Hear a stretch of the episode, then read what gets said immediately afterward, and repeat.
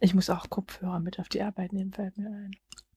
Weil der Kollege so redet. Ja gut, kann ich ja nicht einfach Kopfhörer Das mache ich aufsetzen. schon manchmal, dass ich die Kopfhörer aufsetze. Wenn dir jemand gerade was erzählt. Nee, das nicht, Ja. aber wenn die die ganze Zeit am Labern sind, dann setze ich halt äh, demonstrativ Kopfhörer auf, um mich auszublenden, ja, aber der um denen zu sich ja signalisieren, mir, ich muss jetzt weil wir äh, sind zu konzentriert zweit im. Büro. Ich weiß, aber du wartest halt, bis eine Gesprächspause eingetreten ist und dann setzt du deinen Kopfhörer auf als Symbol dafür, dass du jetzt konzentriert arbeiten musst. Kann ich auch so gucken. Kannst du natürlich auch machen, ist halt meines Erachtens ein bisschen unhöflicher, jemanden böse anzugucken. Nein, ich gucke nicht ihn böse an, sondern ich gucke konzentriert auf den Bildschirm. Ach so, ach so, ach so. Gott, was ist jetzt passiert?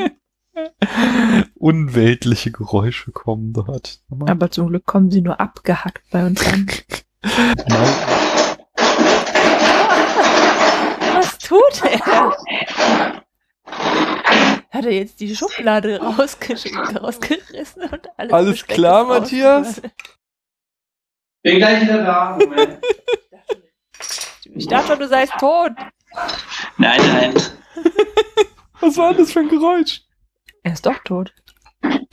Vor allem, da sind so manche Geräusche dabei, das hört sich an wie ein Fluchen. Das hört sich an wie so ein Wellblech, was man so. Macht euch ruhig lustig über mich. Die, die wird Was halt. machst du da, Matthias? Hört man das? Ja, Ja. das hört man voll. Das hört sich an, als würdest du so mit einem Zeigefinger Ne, das ganz aus einfach. einem Er Meter benutzt. Höhe so zack und eine Taste drauf. Nein. Das kann doch gar nicht sein. Ich habe einfach nur hier kann Word geöffnet. Oh mein Gott. Nein, das ist das, das interne Mikro von dem Laptop. Und wenn er eine Taste drückt, dann macht es einen lauten Klack. Als wir früher die ersten Folgen so aufgenommen haben, war das bei uns auch immer noch. Oh Gott, da darf ich ja überhaupt nichts machen. Nein, du musst. Ich habe nur. Du musst nur mit Okay. uns reden. Das ist alles, was du. Okay. Achtung, ich rühre jetzt mal um.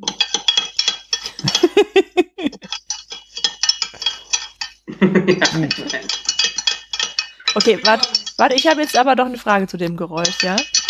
Ja. Ist es eine Glastasse, eine Porzellantasse oder eine Blechtasse? Das ist so ein, das ist eine, ähm, eine Kanne, eine Porzellankanne. Oh, okay, was hört sich an wie Blech? Schepper, Ja, schepper, schepper. Liegt dann am Mikro. Ja. Genau. Hört ihr Nein. das? Ja, das hören wir. Klingt ein bisschen wie ein Pissoir. Oh Mann. Naja, wenn man weiß, dass Matthias Tee trinkt, dann ist es ja. Ich habe auch extra Earl Grey gekauft. Oh. Oh, das musst du gleich nochmal on air sagen. naja, vielleicht schneide ich das auch davor. Seid ihr alle soweit? Ach, du nimmst schon auf, oder was? Mhm. Ja, natürlich, die Aufnahme läuft.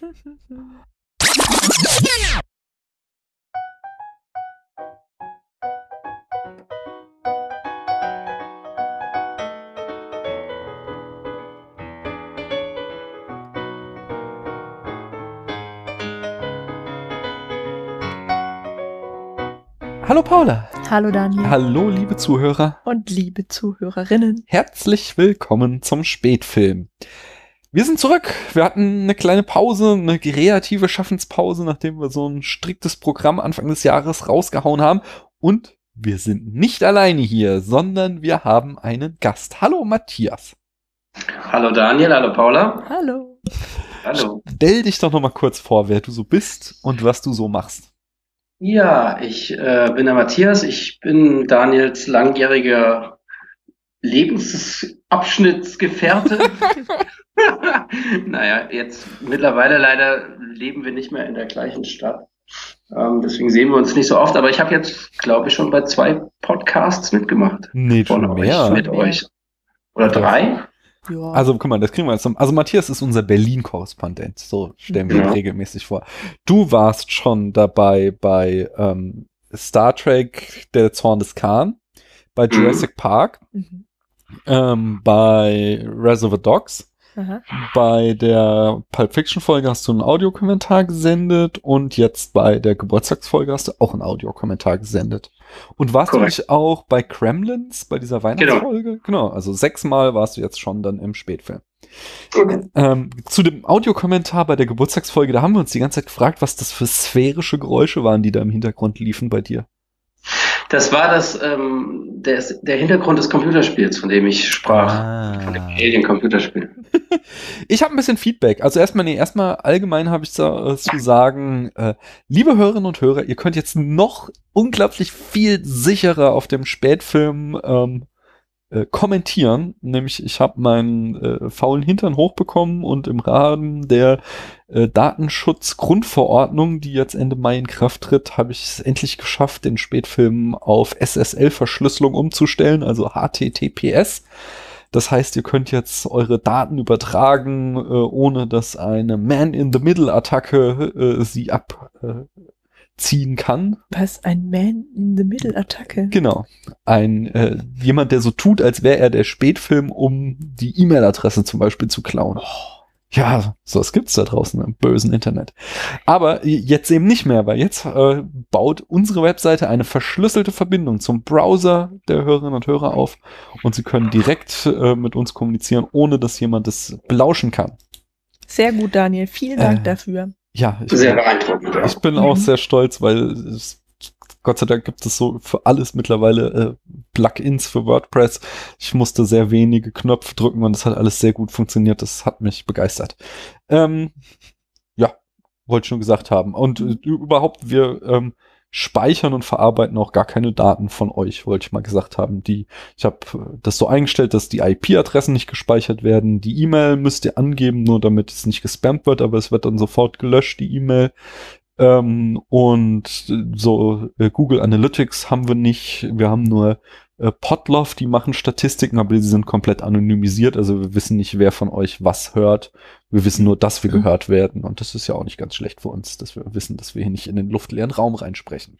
Ähm, dass wir gehört werden, das kriegen wir auch mit dadurch, dass Leute sich bei uns melden und zum Beispiel kommentieren oder ähm, uns iTunes-Rezensionen schreiben und sich dann Filme wünschen, weil sie iTunes-Rezensionen geschrieben haben. So zum Beispiel hat es die Sumi gemacht und sie hat sich gewünscht, dass wir Tank Girl besprechen. Äh, ursprünglich Ah, hatte sie ja. sich gewünscht, dass wir Mad Max Fury Road besprechen. Habe ich gesagt, haben wir schon zwei Folgen zu im Spätfilm. Und äh, Paula hat es versucht, ihn anzugucken und war nicht dein Film. War dir zu eklig. Ja, ich hatte, ich habe äh, konkrete körperliche Beschwerden beim Sehen erlitten, also bitte. Ja, der, also deswegen, der scheidet aus. Mal gucken, ob es mit Tank Girl besser wird. Und Tank Girl wird dann äh, eine Folge in 500 Sätzen, die Handlung in 500 Sätzen werden. Ähm, außerdem gab es da neulich auf Twitter so ein Meme irgendwie, man sollte die schönsten Stimmen der deutschen äh, Podcast-Landschaft bestimmen. Und sowohl Alex von den Abspannguckern als auch Thomas von Schöner Denken finden, dass Paula die schönste weibliche Podcast-Stimme hat. Jetzt kann ich leider wirklich nichts mehr sagen. Und bei uns auf dem Blog haben sich auch viele Leute zurückgemeldet. Ich habe jetzt mal nur ein, äh, bei, also nur eine Folge rausgekramt. Da kommen nämlich so einiges an Kommentaren rein, nämlich äh, zu der ist Filmkritik objektiv oder subjektiv? Die Folge, die Diskussion, die ich da mit dem Jan geführt habe.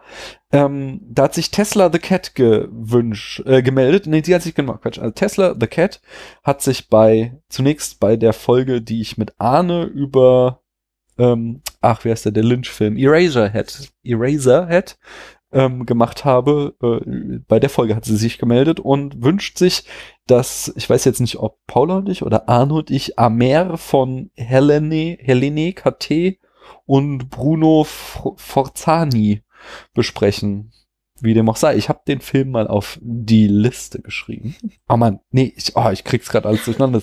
Das mit Amer, das war nämlich äh, Sumpfohreule. Tesla the Cat hat sich nur zu der Folge objektiv und subjektiv gemeldet und bedankt sich dafür, dass äh, wir ihn oder sie auf den Film Roadhouse gebracht haben, denn hat sich's angeguckt und äh, war begeistert und sagte, äh, er oder sie wird es bestimmt nicht das letzte Mal gesehen haben. Wer jetzt Sumpfohreule Nee, oder das war jetzt Tesla the Cat. Ich weiß, es ist super kon konfus gerade.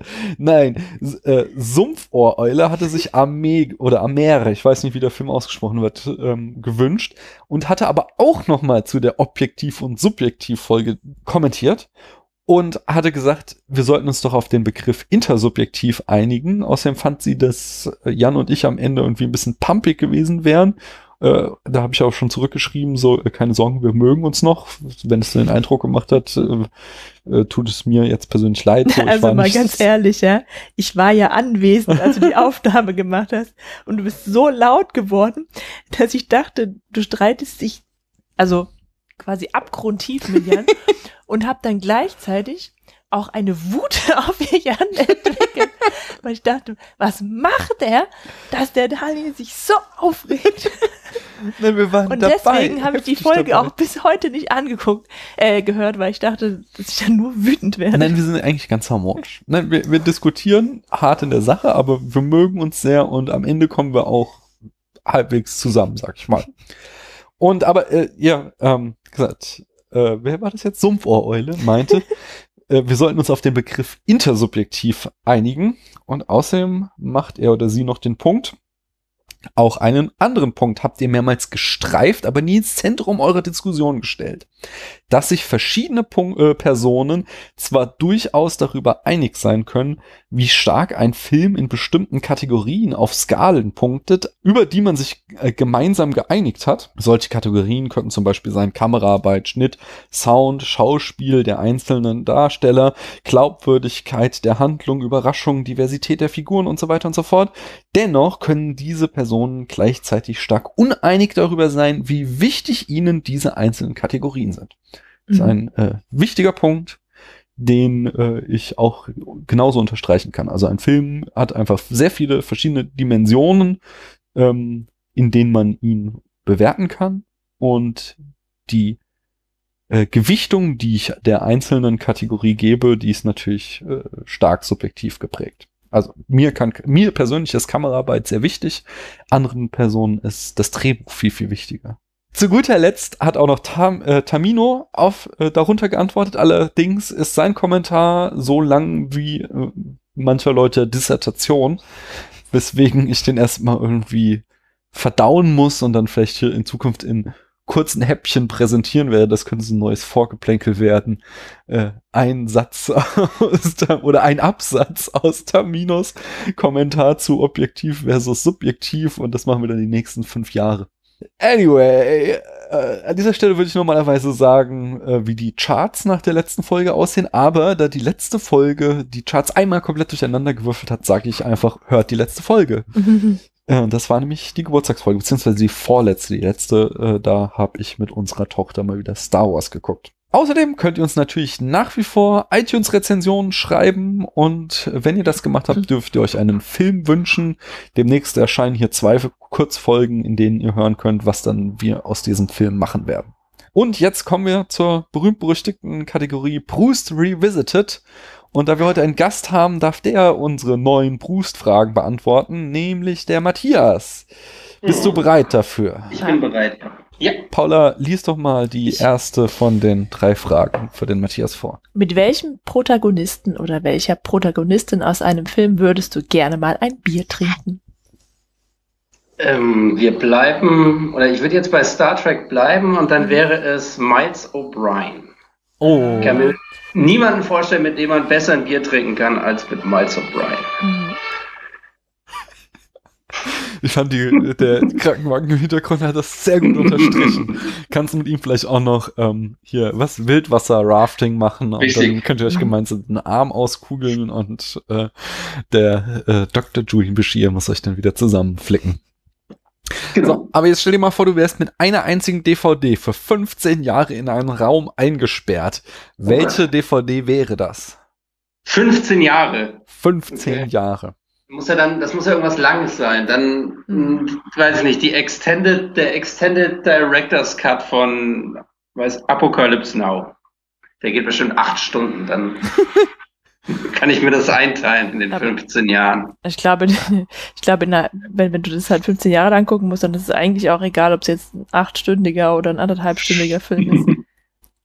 Ja, aber okay, Oder? es gibt halt Filme. Also ich glaube zum Beispiel Apocalypse Now ist natürlich echt hart, so, also den kannst du ja auch nicht immer gucken. Naja, ich habe mich da für die Herr der Ringe Trilogie mit allen Anhängen entschieden. Ist auch so ein bisschen geschummelt. Das sind dann neun. Ja, das Folgen. sind ja dann drei Filme. Das geht nicht. nee, ich finde, es ist ein großes Werk. Das muss man schon als Gesamtwerk betrachten. Okay. Na gut, es ist trotzdem geschummelt. Genau, ja, es ist nicht eine DVD, es sind, wie Paula schon sagte, neun DVDs oder so. Neun Stunden, habe ich Das gesagt. ist also neun Stunden. naja, eine Frage haben wir noch.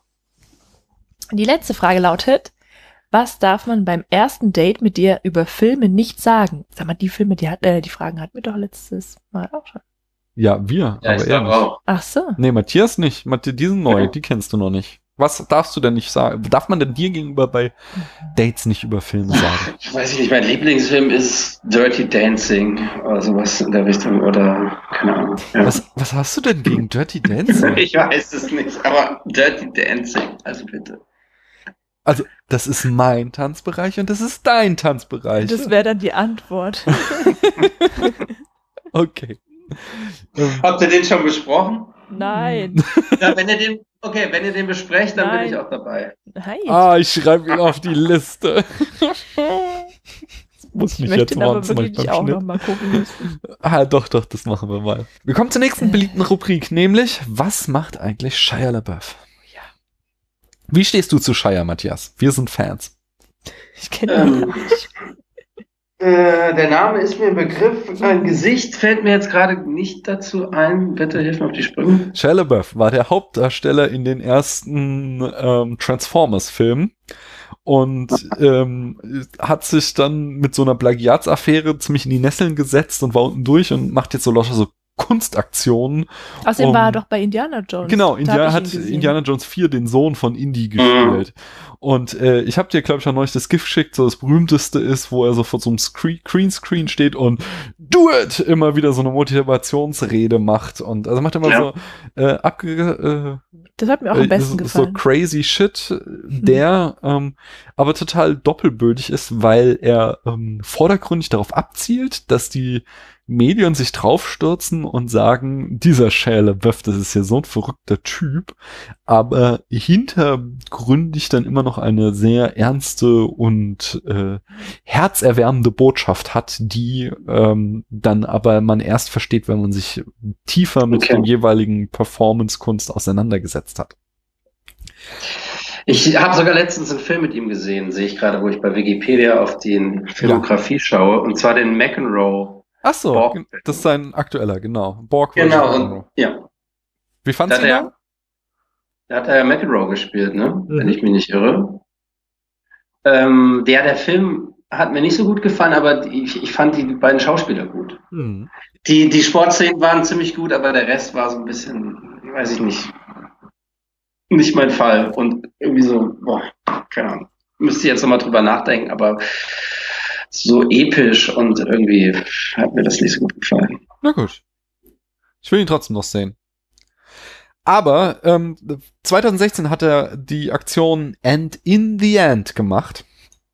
Zusammen mit äh, den beiden Künstlern wieder, Rönke und Hörner, hat er zwei ganze Nächte lang ähm, auf der Bühne in der Sydneyer Oper gesessen und s- nacheinander kamen einzelne Besucher ins leere Opernhaus, durften sich irgendwo ihnen gegenüber in den Zuschauerraum ähm, stellen und den dreien eine Botschaft ähm, überbringen, die nur mit den Worten and in the end beginnen musste. Mhm. Ähm, die drei hatten irgendwie auch Mikrofone, die aber abgeschaltet waren und nur, ich glaube, einmal am Abend durften sie irgendwie was antworten auf irgendeine Person. Sonst waren sie da quasi verdammt dazu, sich anzuhören, was die Leute ihnen da erzählten. Mhm. Äh, und die Botschaften wiederum wurden dann äh, auf einer 60 Meter langen LED-Laufschrift ähm, auf die Außenwand des, äh, dieser berühmten Oper von Sydney übertragen. Also diese Wellenform kennt ihr ja alle. Und da war, hatten sie jetzt so eine riesen Laufschrift angebracht und da liefen dann immer die äh, Botschaften durch der Leute. Man kann sich das Ganze auch äh, noch auf YouTube angucken. Fangen wir mal an. Yep. Ja. You son of a bitch. This really isn't the time. Okay, I don't know jack about the 24th century, but everybody out there thinks that staying here and fighting the Borg is suicide. They're just afraid to come in here and say it. The crew is accustomed to following my orders. They're probably accustomed to your orders making sense. None of them understand the Borg as I do. No one does. No one can. What is that supposed to mean? Six years ago, they assimilated me into their collective. I had their cybernetic devices implanted throughout my body. I was linked to the hive mind. Every trace of individuality erased. I was one of them. So you can imagine, my dear, I have a somewhat unique perspective on the Borg, and I know how to fight them. Now, if you will excuse me, I have work to do. I'm such an idiot. It's so simple. The Borg hurt you, and now you're going to hurt them back. In my century, we don't succumb to revenge. We have a more evolved sensibility. Bullshit! I saw the look on your face when you shot those Borg on the holodeck. You were almost enjoying it. How dare you? Oh, come on, Captain. You're not the first man to get a thrill from murdering someone. I see it all the time. Get out! Or what? You'll kill me? Like you killed Ensign Lynch? There was no way to save him. You didn't even try. Where was your evolved sensibility then? I don't have time for this. Oh, hey, I'm sorry. I didn't mean to interrupt your little quest. Captain Ahab has to go hunt his whale. What? You do have books in the 24th century. This is not about revenge. Liar! This is about saving the future of humanity. Jean-Luc, blow up the damn ship! No! No!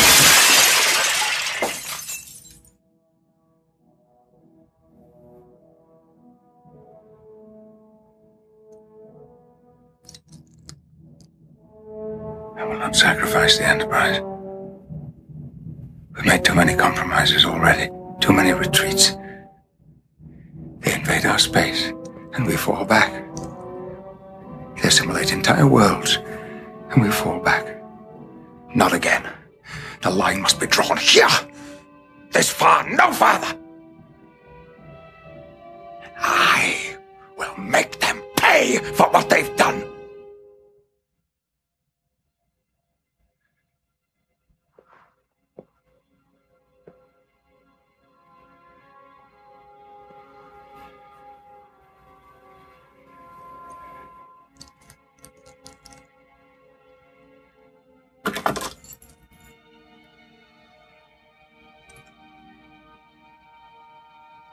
You broke your little ships.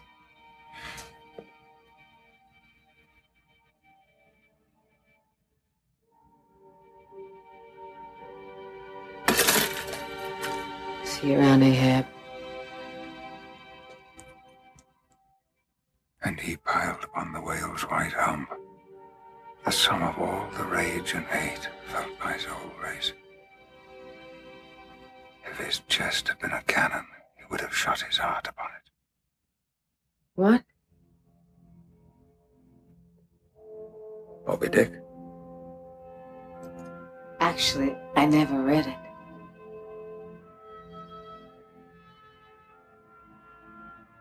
Ahab spent years hunting the white whale that crippled him. Quest for vengeance. But in the end, it destroyed him and his ship. I guess he didn't know when to quit. Matthias, was haben wir denn geguckt? Wir haben Star Trek 8, Ja, ist das richtig? ich Star glaube. Trek 8 tre- äh, ge- geschaut. Äh, Äh, The First Contact. Genau. First Contact, genau. Nicht pardon. Treffen der Generation. war schon mal Treffen der Generation. Wie hat der dir denn gefallen? Also, oder nochmal weiter ausgeholt, ähm, diese Folge hier, die planen wir schon eine ganze Weile. Also ungefähr vor einem Jahr hat Matthias mich angeschrieben und meinte, äh, ich habe First Contact wieder gesehen und, und wir müssen darüber reden. Er war schrecklich. Gar nicht so, wie ich ihn in Erinnerung hatte. Matthias äh, und ich ähm, waren beide große Star Trek-Fans. haben- Waren. Äh, sind es immer noch, aber als Kinder vor allem gemeinsam, als, als wir noch Lebensabschnittsgefährten waren. äh, da, also ich vermute stark, wir haben den auch zusammen im Kino gesehen. Ich kann mich nicht mehr ganz erinnern, aber ich habe so, äh, so unterschwellig das in Erinnerung, dass ich den, glaube ich, sogar zweimal im Kino gesehen Mhm. habe. Und ähm, ich war damals tierisch begeistert von dem Film und jetzt meinte Matthias, der ist nicht mehr so, der ist nicht so gut gealtert. Und ähm, aber du hast eben im Vorgespräch schon gesagt, du hast deine Meinung jetzt schon wieder revidiert. So, also wie stehst du zu dem Film jetzt? Ja, ich habe die tatsächlich ähm, revidiert. Also ich bin jetzt eigentlich überwiegend positiv eingestellt, nachdem ich ihn jetzt zum zweiten Mal wiedergesehen habe. Und ja, und das hat, ja, genau, der Grund ist einfach, ähm, ich weiß nicht, der ist so vollgepackt mit Inhalt, finde ich, was vielleicht irgendwie mir beim ersten Mal gucken gar nicht so aufgefallen ist. Ähm, ja, er ist eigentlich lustig. Also zumindest, wenn man so, wenn man ne, Star Trek Nerd ist, so ein bisschen, dann ähm, findet man da auch ziemlich viele Referenzen. Ähm, ja, das Zeitreisethema finde ich immer ganz gelungen. Ähm, ja, und dieses anfängliche, das wirkt irgendwie alles so ein bisschen, so ein bisschen hölzern. Das habe ich dann vielleicht auch deswegen jetzt überwunden, weil ich es mal auf Englisch geguckt habe. Es kann auch sein, dass es vielleicht an der deutschen Synchronisation lag, als ich ihn zum ersten Mal wieder gesehen habe. Also völlig anderen Eindruck jetzt bekommen. Hm. Wir haben es auf Deutsch gesehen, gell? Nee, ich glaube, wir haben es auf Englisch gesehen. Ich bin mir ziemlich sicher. Also wir, der Film ist schon drei Wochen her, dass wir ihn gesehen haben. Und ich meine, wir haben ihn auf Amazon auf Englisch gesehen. Aber ich bin mir auch nicht hundertprozentig sicher. Paula, wie fandst du ihn denn? Ich weiß es nicht mehr. Weil es schon drei Wochen her ist. Ja, ich muss mir meine Meinung nochmal neu bilden, wenn wir jetzt ein bisschen drüber reden. Okay. Aber Ich glaube, ich fand ihn ähm, tatsächlich nicht so gut, wie ich es mir von einem Star Trek-Film erwartet hatte. Oh, Aber ich weiß nicht mhm. mehr genau. Und wieso, Mhm. weiß ich sowieso nicht mehr. Ähm, ich fand ihn ziemlich gut, muss ich sagen. Ich fand ihn, ähm, also es ist jetzt kein Meisterwerk. Er hat sicherlich irgendwie, also er ist zum Beispiel sehr konventionell gedreht. Da ist jetzt irgendwie die Kameraarbeit nicht der größte Hammer, den man je gesehen hat und äh, hat so ein paar schöne Schauspielmomente, aber ist jetzt auch irgendwie nicht die beste Schauspielleistung, die zum Beispiel auch Patrick Stewart als Captain Picard jemals gebracht hat. Aber ähm, alles durchaus solide. Was mir sehr gut gefällt, ist, dass er ähm, als Actionfilm unheimlich gut funktioniert. Er ist sehr effektiv erzählt. Also er allein die Anfangssequenz werden wir gleich noch im Detail rein eingehen, äh, drauf eingehen, die ist äh, einfach, die springt so schnell rein und ähm, bringt so vieles so schnell auf den Punkt und auch ohne irgendwie großartigen Expositionsdialog, einfach nur mit wenigen sehr effektiven Bildern weißt du sofort, was Sache ist. Ähm, das ist einfach schön gemacht. Der Humor funktioniert hervorragend. Also da sind wirklich gute Gags drinne, die das auch immer wieder auflockern. Wirklich dramatische Szenen werden immer wieder dann mit diesem, es gibt ja so zwei Parallelplots, einer auf dem Schiff, der sehr dramatisch ist, und dann einer unten auf der Erde, der halt so locker ist. Das wird immer sehr gut abgewechselt.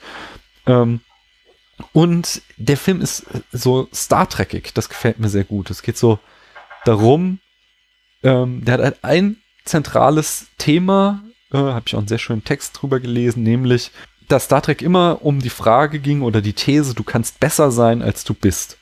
Und das, dieses Thema wird halt in sämtlichen Handelssträngen dieses Films komplett durchexerziert. Und in die Details steigen wir dann auch später noch ein.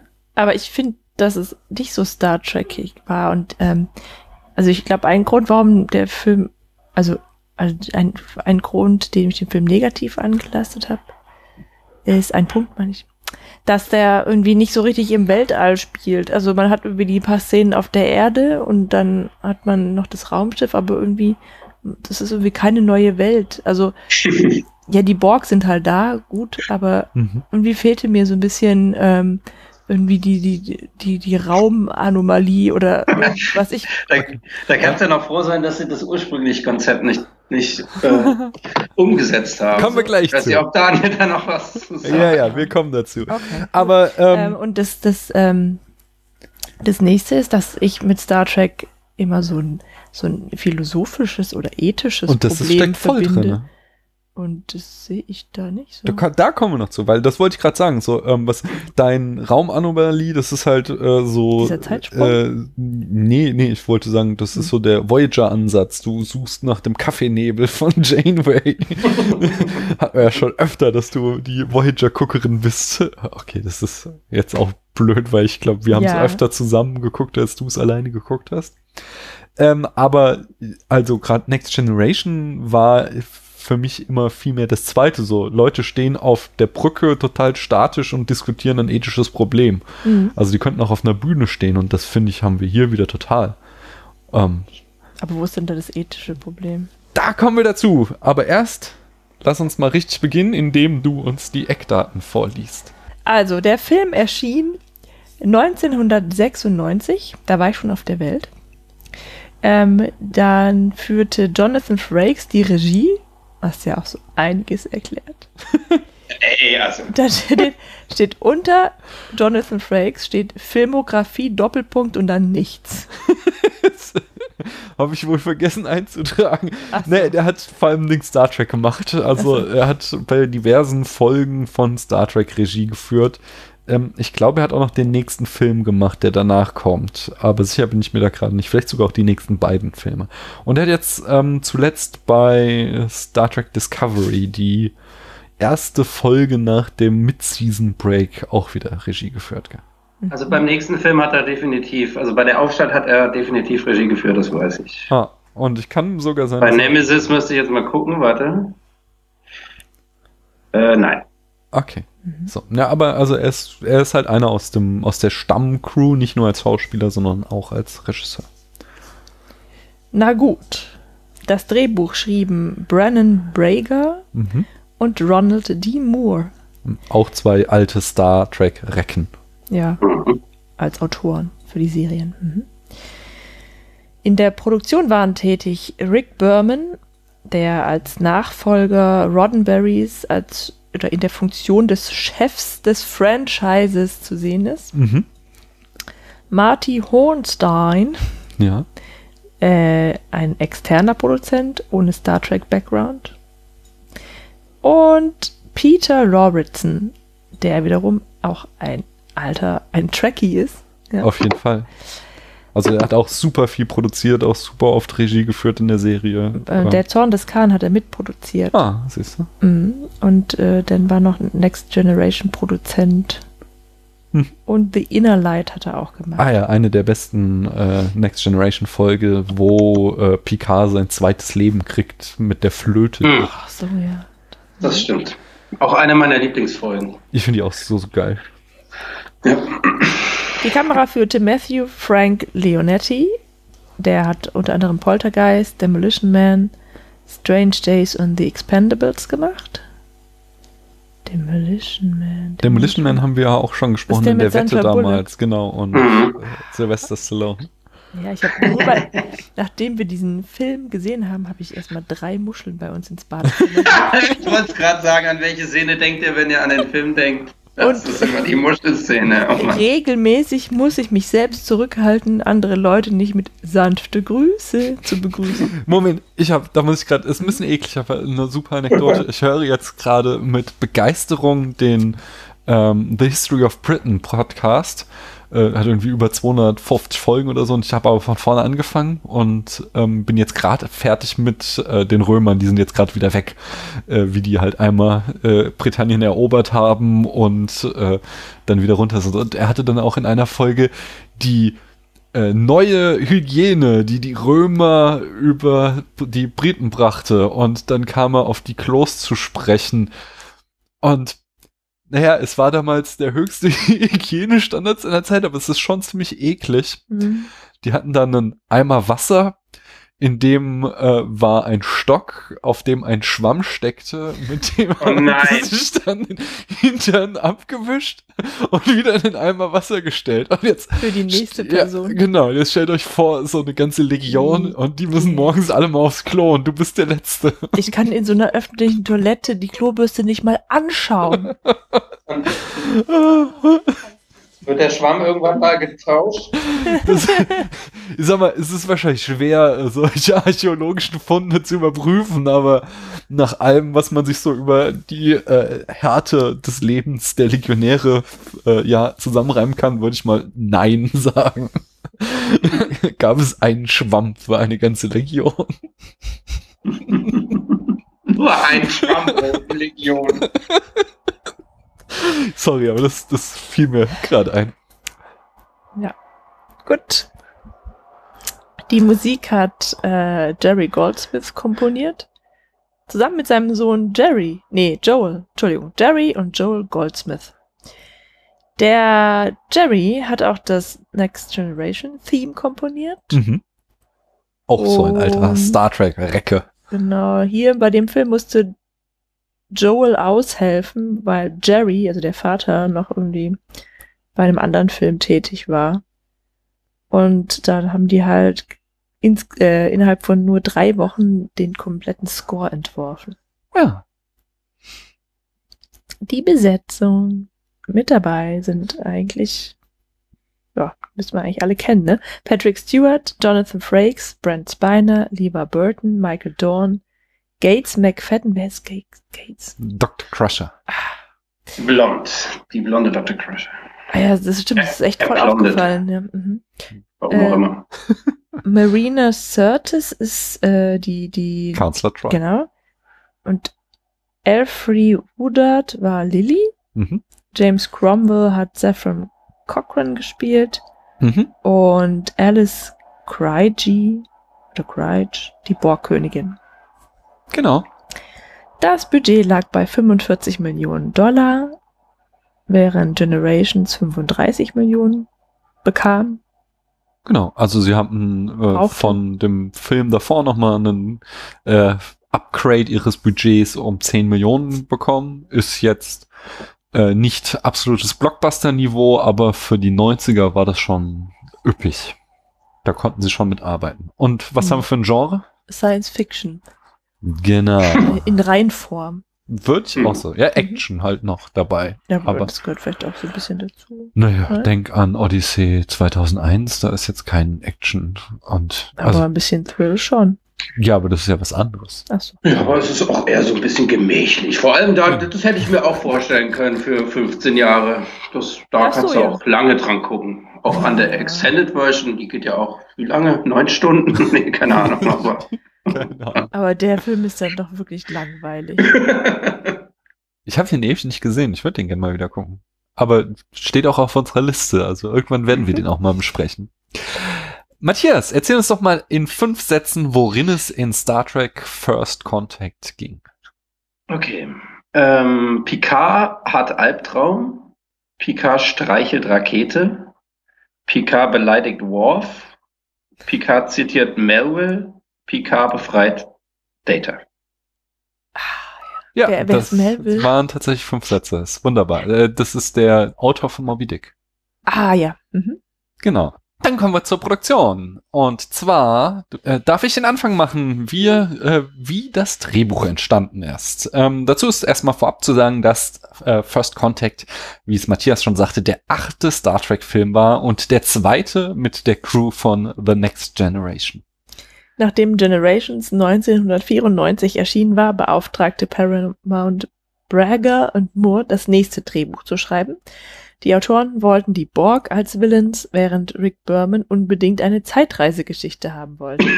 Ach so. Jetzt kommt. Genau, so äh, kam es zu dieser Melange. Allerdings war der erste Entwurf des Drehbuchs dann noch ein bisschen anders. Ähm, sie nannten den Film zunächst Star Trek Renaissance und die Borgs sollten in diesem, nämlich in die Renaissance zurückreisen und ihr Hive in einer Burg errichten. Im Drehbuch standen zum Beispiel Schwertkämpfe und Data sollte ein Schüler von Leonardo da Vinci werden. Mega cool.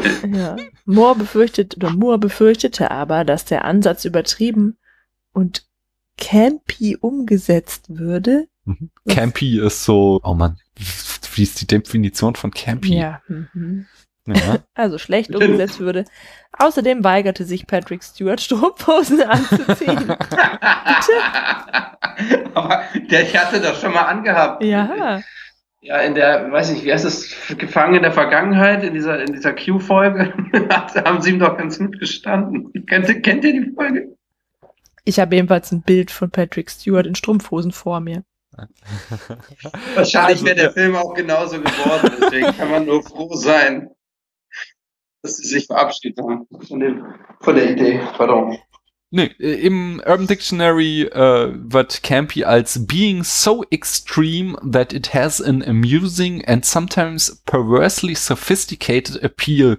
Äh, so wird es da definiert und als Beispiel ist zum Beispiel The Rocky Horror Picture Show genannt als ein campy äh, Werk. Mhm. Okay. Ähm, also wegen der Strumpfhosengeschichte kam Brandon Brager auf die Idee, stattdessen die Geburt von Star Trek zu zeigen. Da das Skript von Generations äh, damals, zwei Jahre zuvor, geleakt worden war, wurden entsprechende Maßnahmen unternommen, damit dies nicht nochmal passieren sollte. Äh, und so wurden zum Beispiel äh, die entscheidenden Stellen des Skripts mit schwarzer Schrift auf rotem Papier ausgegeben, damit das Kopieren und Faxen nicht möglich äh, würde. Oh, Wir sind noch in den 90ern, bevor das Ja. Internet da war. Äh, Frake sagt allerdings, es wäre manchmal echt schwer gewesen zu äh, lesen, was auf dem Skript eigentlich steht. Der Titel des Films zu diesem Zeitpunkt der Planung lautete Star Trek Resurrection. Dann kam aber der Alien-Film mit eben jenem Namen heraus und stahl Star Trek die Show. Und eigentlich äh, war auch nicht Jonathan Frakes als Regisseur vorgesehen, sondern äh, Paramount wollte einen richtigen Star-Regisseur ranholen. Da war eine ganze Reihe im Gespräch. Äh, Tarantino? Damals noch nicht, nein, er war, nein, es ging eher so in Richtung Ridley Scott oder ähm, äh, Martin Scorsese war, glaube ich, auch, aber auf das Casting-Gerüchte gebe ich nicht viel. Also da wurden, es wurden diverse ähm, Regisseure mit großen Namen angefragt, die aber alle absagten und man entschied sich dann letztlich für Jonathan Frakes, weil man bei ihm äh, sicher sein konnte, dass er halt Star Trek kennt und auch versteht. Was soll denn dieses höhnische Lachen da jetzt bitte? Ich finde, das passt so ein bisschen. Das ist so, so Commander Riker. Immer, immer die vierte Wahl oder so. Nein. Ach, ich mag ihn ja, von daher, nein. Tatsächlich. Er hatte auch wieder irgendwann so einen tollen Riker-Moment. Ich glaube, als sie in die Vergangenheit reisen und wir wieder so von Data Hm, Techno-Bubble das war bekommen und er dann sagt, das heißt, wir reisen in die Vergangenheit. Danke, Riker. ich, ich, ich mag ihn ja in dem Film. Ich finde, er kommt da sehr Das sympathisch stimmt. rüber. Und er hält sich auch zurück und so. Also ich, ich finde das nicht schlimm. Er, er kommt in genau der richtigen Dosis vor. Genau. Und der stellt sich auch nicht so komisch hin. ja, kann sein. Also ich kann mich an keine Szene erinnern, an dem er seinen Fuß auf den Stuhl stellt. Oder von hinten auf den Stuhl aufsteigt. Oder das Kinn so nach oben reckt. Das macht er auch ganz gerne. Ja, ja. Ah, ja, Paula, jetzt immer weiter. Ja, wir können, kommen jetzt zu der Kategorie Sets und Dreharbeiten. Die Beobachtungslounge war das gleiche Set wie in der Serie, es war lediglich überarbeitet worden. Die Krankenstation wiederum war das etwas umdekorierte Set aus Voyager. Die Szenen der Phoenix wurden im Titan Missile Museum südlich von Tuscan, Arizona gedreht. Die Rakete ist tatsächlich eine entschärfte Atomrakete, die von der Crew eine Fiberglas-Ummantelung verpasst bekam, um als Raumschiff auszusehen. Am schwierigsten zu drehen waren die Szenen auf der Hülle der Enterprise. Das Set bestand nur aus dem kreisförmigen Boden, während rundherum Screen, Greenscreen war. Das erschwerte die Orientierung für die Kamera und die Schauspieler verloren durch die Raumanzüge ihre Unterscheidbarkeit. Äh, dadurch musste die Kamera dicht an ihre Gesichter heran und das wiederum nahm der Szene das Spektakuläre. Na, wenn du nur die ganze Zeit Großaufnahmen von den Gesichtern hast, dann hast du ja gar nicht äh, eben die tolle Kulisse. Ja, ja, der Borg, äh, der von Worf da in dieser Szene den Arm abgeschlagen bekommt, wurde von einem einarmigen Schauspieler mit Prothese gespielt, um Zum es realistischer jetzt. Ich wirken dachte, zu die lassen. haben wirklich jemand den Arm abgeschlagen. Und in den Schuhen befanden sich sieben Kilogramm schwere Gewichte, äh, um diesen Magneteffekt der Schwerkraftstiefel zu sim äh, simulieren. Äh, und Patrick Stewart und Michael Dorn äh, beschwerten sich auch darüber und wollten gerne auf die Gewichte verzichten. Schließlich seien sie Schauspieler und könnten diese Schritte auch entsprechend spielen, aber die Produzenten bestanden auf die Verwendung. Voll die Dieven. Wir brauchen keine sieben Kilo in unseren Schuhen. Ich kann das doch spielen, ich brauche doch nicht diese Gewichte. Warum Aber ist es nicht Club extrem, extrem unbequem mit acht, weil acht, Sieben. acht Kilo. Nee, sieben Kilo, ich weiß nicht, pro Schuh? Ja, aber Pro Schuh oder was? Ich weiß es nicht. Ja, ich das glaube. weiß ich auch nicht. Nee, jeweils sieben Kilo. Aber ich meine, ich weiß auch nicht, wo das Problem ist dabei. Aber gut.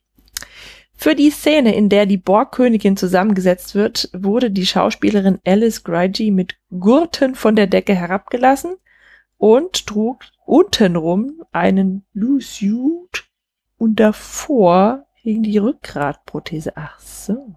In der Post-Production wurde dann ihr Körper aus dem Bild entfernt und das Ziel war, möglichst viele Live-Action-Elemente und wenige digitale Effekte zu verwenden.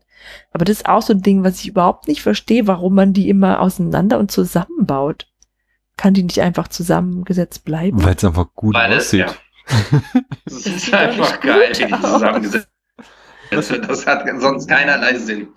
Na Was gut. sagtest du? eben? Ja, ich finde es nicht so ansprechend. Aber Ja, es sieht eklig aus, aber es hat halt eklige Schauwerte, nicht?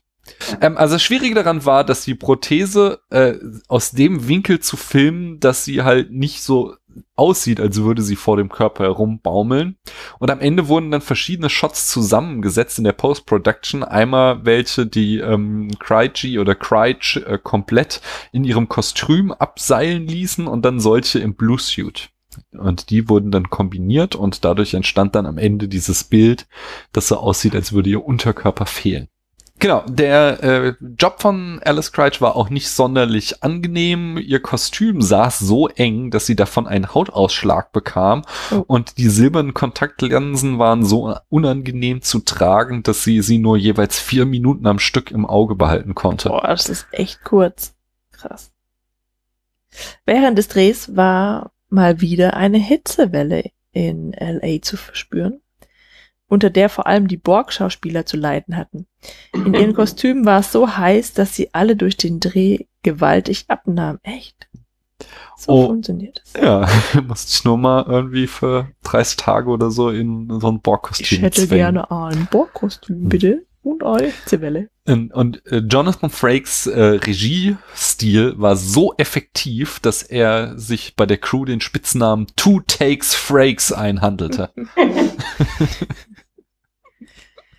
Also ganz, ein ganz akribischer Regisseur. okay, machen wir dann noch einmal. Passt. Äh, jetzt sind wir bei der Rubrik Modelle, Special Effects und Musik. Da die Enterprise D am Ende von Generations zerstört wird, brauchte man ein neues Schiff. Der Designer Herman Zimmerman und der Illustrator Don Eves wurden beauftragt, ein stromlinienförmigeres Schiff zu entwerfen. Genau. Und obwohl First Contact äh, der erste Film war von Star Trek, der in signifikanter Weise mit CGI-Raumschiffen arbeitete, wurde natürlich auch wieder ein echtes Modell gebaut. Industrial Light and Magic äh, war dafür verantwortlich und baute die Enterprise E unter anderem als 3,2 Meter langes Modell. Ähm, und das geschah in fünf Monaten, also dauerten die Bauarbeiten für dieses Schiff. Auf einem Aluminiumgerüst wurde eine Hülle aus Holz angebracht und die ganzen Details wurden dann eingefeilt in das Holz. Anschließend wurde das Modell wechselnd mit matter und glänzender Farbe lackiert, um noch mehr Texturen hervorzuheben. Die Fenster wurden mit Lasern ausgeschnitten und Folien mit Fotografien der Innensets eingefügt. Es war übrigens das letzte Modell, das für einen Star Trek-Film gebaut wurde.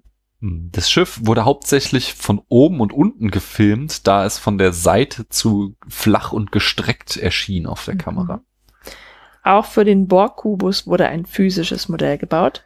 Der Kubus war nur 76 Zentimeter groß. Die Oberfläche bestand aus verätztem Messing und im Inneren befand sich ein neonglühend, eine neonglühende Lichtbox.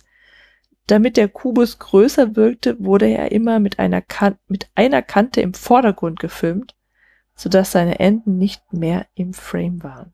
Es wurde auch ein 150 Zentimeter Modell mit weniger Details von dem Kubus gebaut. Ähm, dafür hatte dieses aber Bereiche, die sich wiederholt heraussprengen ließen und anschließend wieder einsetzen. Und so Mhm. konnten sie die Einschläge der Torpedos und Phaser während der Schlacht am Anfang darstellen. Und für die äh, Explosion am Ende wurden zehn weitere 76 Zentimeter große Modelle gebaut, die aus leichtem Plastik waren und im Studio 18 Meter über der Kamera hingen. Um Schäden zu verhindern, wurde zudem Sicherheitsglas dazwischen gepackt und die Kamera befand sich in einem Sperrholzkasten. Genau, dann wurden die Dinger gesprengt und das wurde gefilmt. Mm, Zum ersten Mal in einem Star Trek kommt hier nicht nur ein komponierter Score zum Einsatz, sondern äh, es wurden auch zwei Lieder lizenziert. Zum einen Roy Orbison Ubi Dubi und zum anderen Steppenwolfs äh, Magic Carpet Ride. Äh, Carpet Ride. Und das war durchaus ein Streitpunkt zwischen den Produzenten, aber letztlich äh, setzte sich hier Johnson Frakes durch, der das gerne wollte und ähm, machte klar, dass die Songs für die Szenen wichtig waren. Das waren unsere Fun Facts zur Produktion. Äh, kommen wir dazu, wie der Film seine Geschichte erzählt. Nämlich äh, fangen wir an mit der ersten Szene oder der ganzen ersten Sequenz, weil die finde ich ziemlich geil gemacht, ein ziemlich guter Einstieg in den Film. Also wir sehen in der ersten Szene, äh, wie Picard als Borg in dem Kubus steht und bekommen einen großen Zoom, also wir bekommen irgendwie so die letzten äh, Details seiner Verwandlung in einen Borg gezeigt und nämlich auch in seinem Bohrer, der in sein Auge geht. Naja, der wird weggeblendet, ne? Der nähert sich dem auch. Genau. Und dann, und dann, dann kriegen wir einen Zoom-out aus Picards Auge, ähm, sehen ihn als Throne in seinem Alkoven stehen und äh, es wird immer weiter rausgezoomt, äh, bis wir quasi den ganzen Kubus von innen sehen und er sich in alle Richtungen immer weiter erstreckt mit Thronen, die da stehen. Die, dieser Moment, und dann erwacht Picard, es war nur ein Traum, äh, und äh, dann haben wir so einen fiesen Moment Traum in einem Traum, weil äh, er sitzt dann so vorm Spiegel und dann kommt plötzlich so ein spinnenartiges. Metallding aus seiner Backe, so eine Mhm. Nanosonde geplatzt und dann erwacht er erst richtig.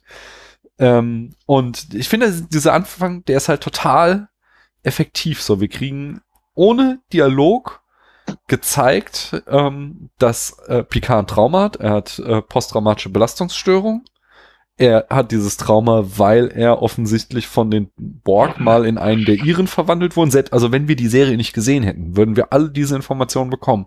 Und wir kriegen mit einem super effektiven Bild gezeigt, wie unglaublich übermächtig diese Borg sind. Was für ein riesen äh, Zombie-Horde die da äh, auf die Menschheit loslassen und was sie halt für eine enorme Bedrohung äh, ja, darstellen.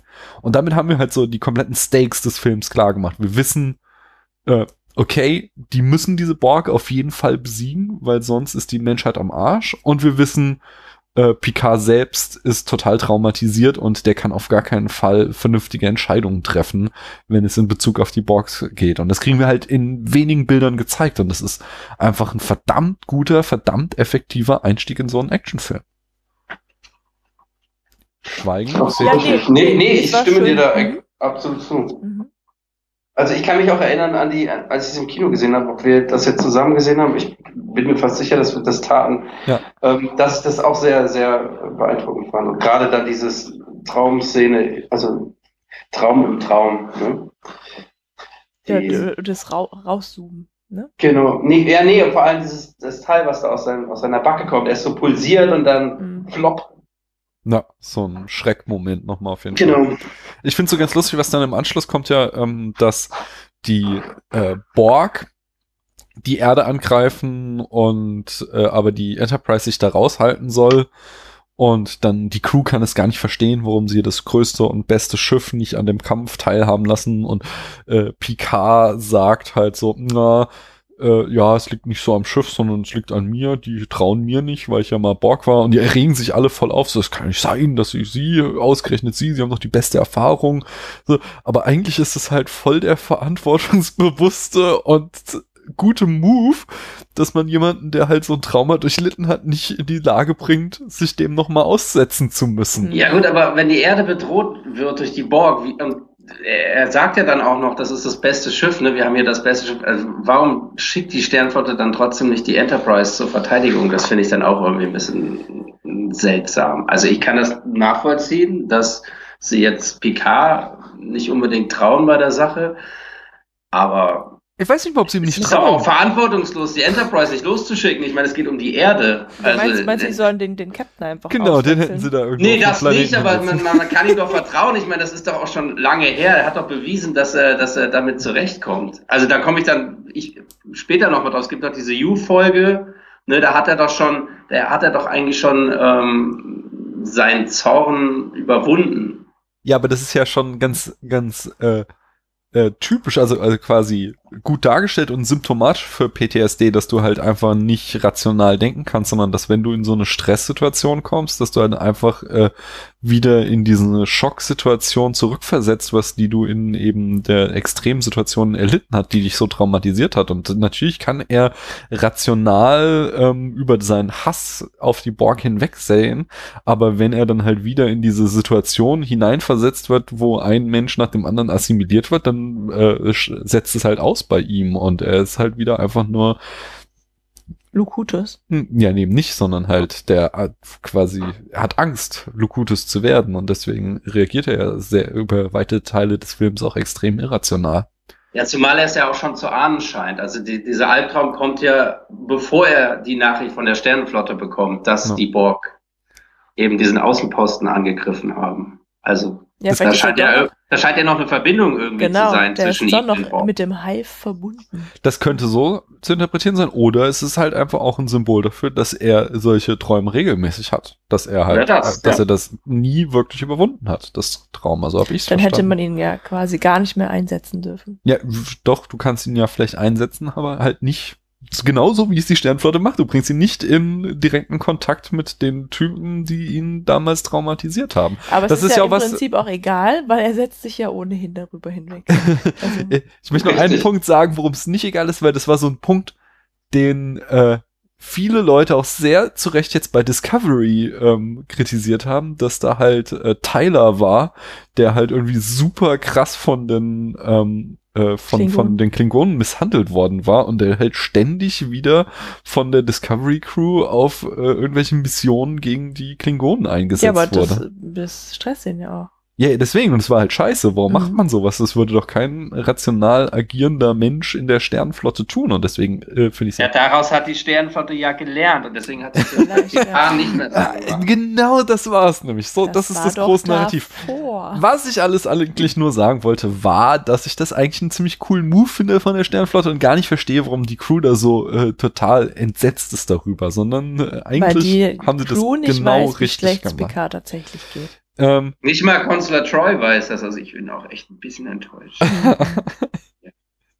Vielleicht hat er auch gelernt, im Lauf der Zeit sich äh, quasi von ihr, ähm, äh, ja, vor ihr abzuschotten, so ihr was vorzutäuschen. So, er kann irgendwie seine Gefühle ihr hinblättern, aber es sind gar nicht seine echten. Nee, was mich dann ähm, im Anschluss immer ein bisschen stört, ist ähm, bei der Weltraumschlacht, äh, dass sie halt sagen irgendwie, also er kriegt, Picard kriegt dann die Nachricht von der Sternflotte, ähm, es sind die Borg. Und diesmal werden wir sie vielleicht nicht aufhalten können. Und ich weiß noch, auch damals im Kino dachte ich so, oh mein Gott, sie sind bestimmt mit zehn Kuben gekommen oder so. Und dann ist es halt wieder nur ein einziger Kubus, wo ich mir denke so, echt Leute, so, so, ihr seid halt auch nicht unbedingt die hellsten. Wenn ihr da einfach mit drei von den Dingern angekommen wärt, dann wäre die Erde platt gewesen. Warum?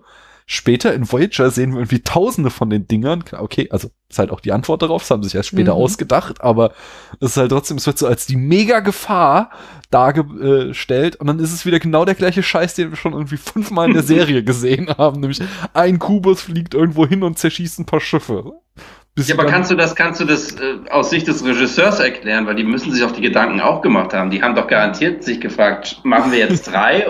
Dann meinte äh, Jonathan, nee, wir machen wieder nur eins, weil sieht irgendwie geiler aus. Und wir, wir filmen das dann so von der Seite und dann sieht das voll groß aus und dann reicht es auch. Oder warum hat man nicht drei geschickt? Das habe ich mich wirklich auch gefragt. Ja, Ich kann mir, also ich denke, ich kann mir gut vorstellen, dass es einerseits hier auch tatsächlich äh, Budgetbeschränkungen gab, weil drei ist teurer als einer. Und ähm, dass es jetzt, wenn wir wieder ähm, nicht aus die nicht die Perspektive des Hardcore-Trekkies einnehmen, die wir alle drei haben, sondern irgendwie den die Personen, die mal irgendwie ein paar Folgen geguckt haben und dann halt ins Kino gehen, äh, dann ist es vielleicht auch gar nicht so eine dumme Entscheidung, weil es halt nochmal diese Übermacht der Borg symbolisiert, die wir natürlich schon bei Wolf 359 und den anderen Folgen alle gesehen Mhm. haben, aber hier halt Leute, die diese Folgen nicht alle auf dem Schirm haben, die sehen halt hier so, oh wow, ein einziges Schiff von den Borg kann hier eine ganze Flotte der Sternenflotte zerstören. Ja. Also die Entscheidung so rein von, von, von so einem Regieaspekt, den kann ich schon nachvollziehen. Ich finde es halt nur immer so ein bisschen, äh, wenn ich so ein bisschen nitpicky daran gehe, aus der Tracky-Perspektive, denke ich so, echt jetzt schon wieder nur ein. Tja, ja. Ähm, aber ich würde sagen, gehen wir doch mal gleich in. Man hätte auch eine andere geometrische Form mal wählen können. Ein Dreieck, zum Beispiel eine Pyramidenform, meine ich. Immerhin fliegt doch dann am Ende diese Kugel da raus. Richtig. Ja, genau. Die, die Sphäre nochmal oder so nennen sie es, glaube ich. Stimmt. Ja, aber kommen wir doch mal ähm, zu der, der Frage, die wir ja vorhin schon so angerissen haben. Nämlich, äh, um wieder ganz schamlos beim Troja Alert zu klauen, worum geht's wirklich? Und die Frage, äh, wo du, Paula, meintest, du entdeckst da gar keinen irgendwie ethischen Konflikt oder so. Mhm. Und da hatte ich ja schon gesagt, äh, dass Star Trek, äh, also ich so einen echt tollen Text gelesen, wo es um ging. Star Treks Botschaft war immer, du kannst besser sein. Und dieses Thema Das sehe beleu- ich halt auch nicht.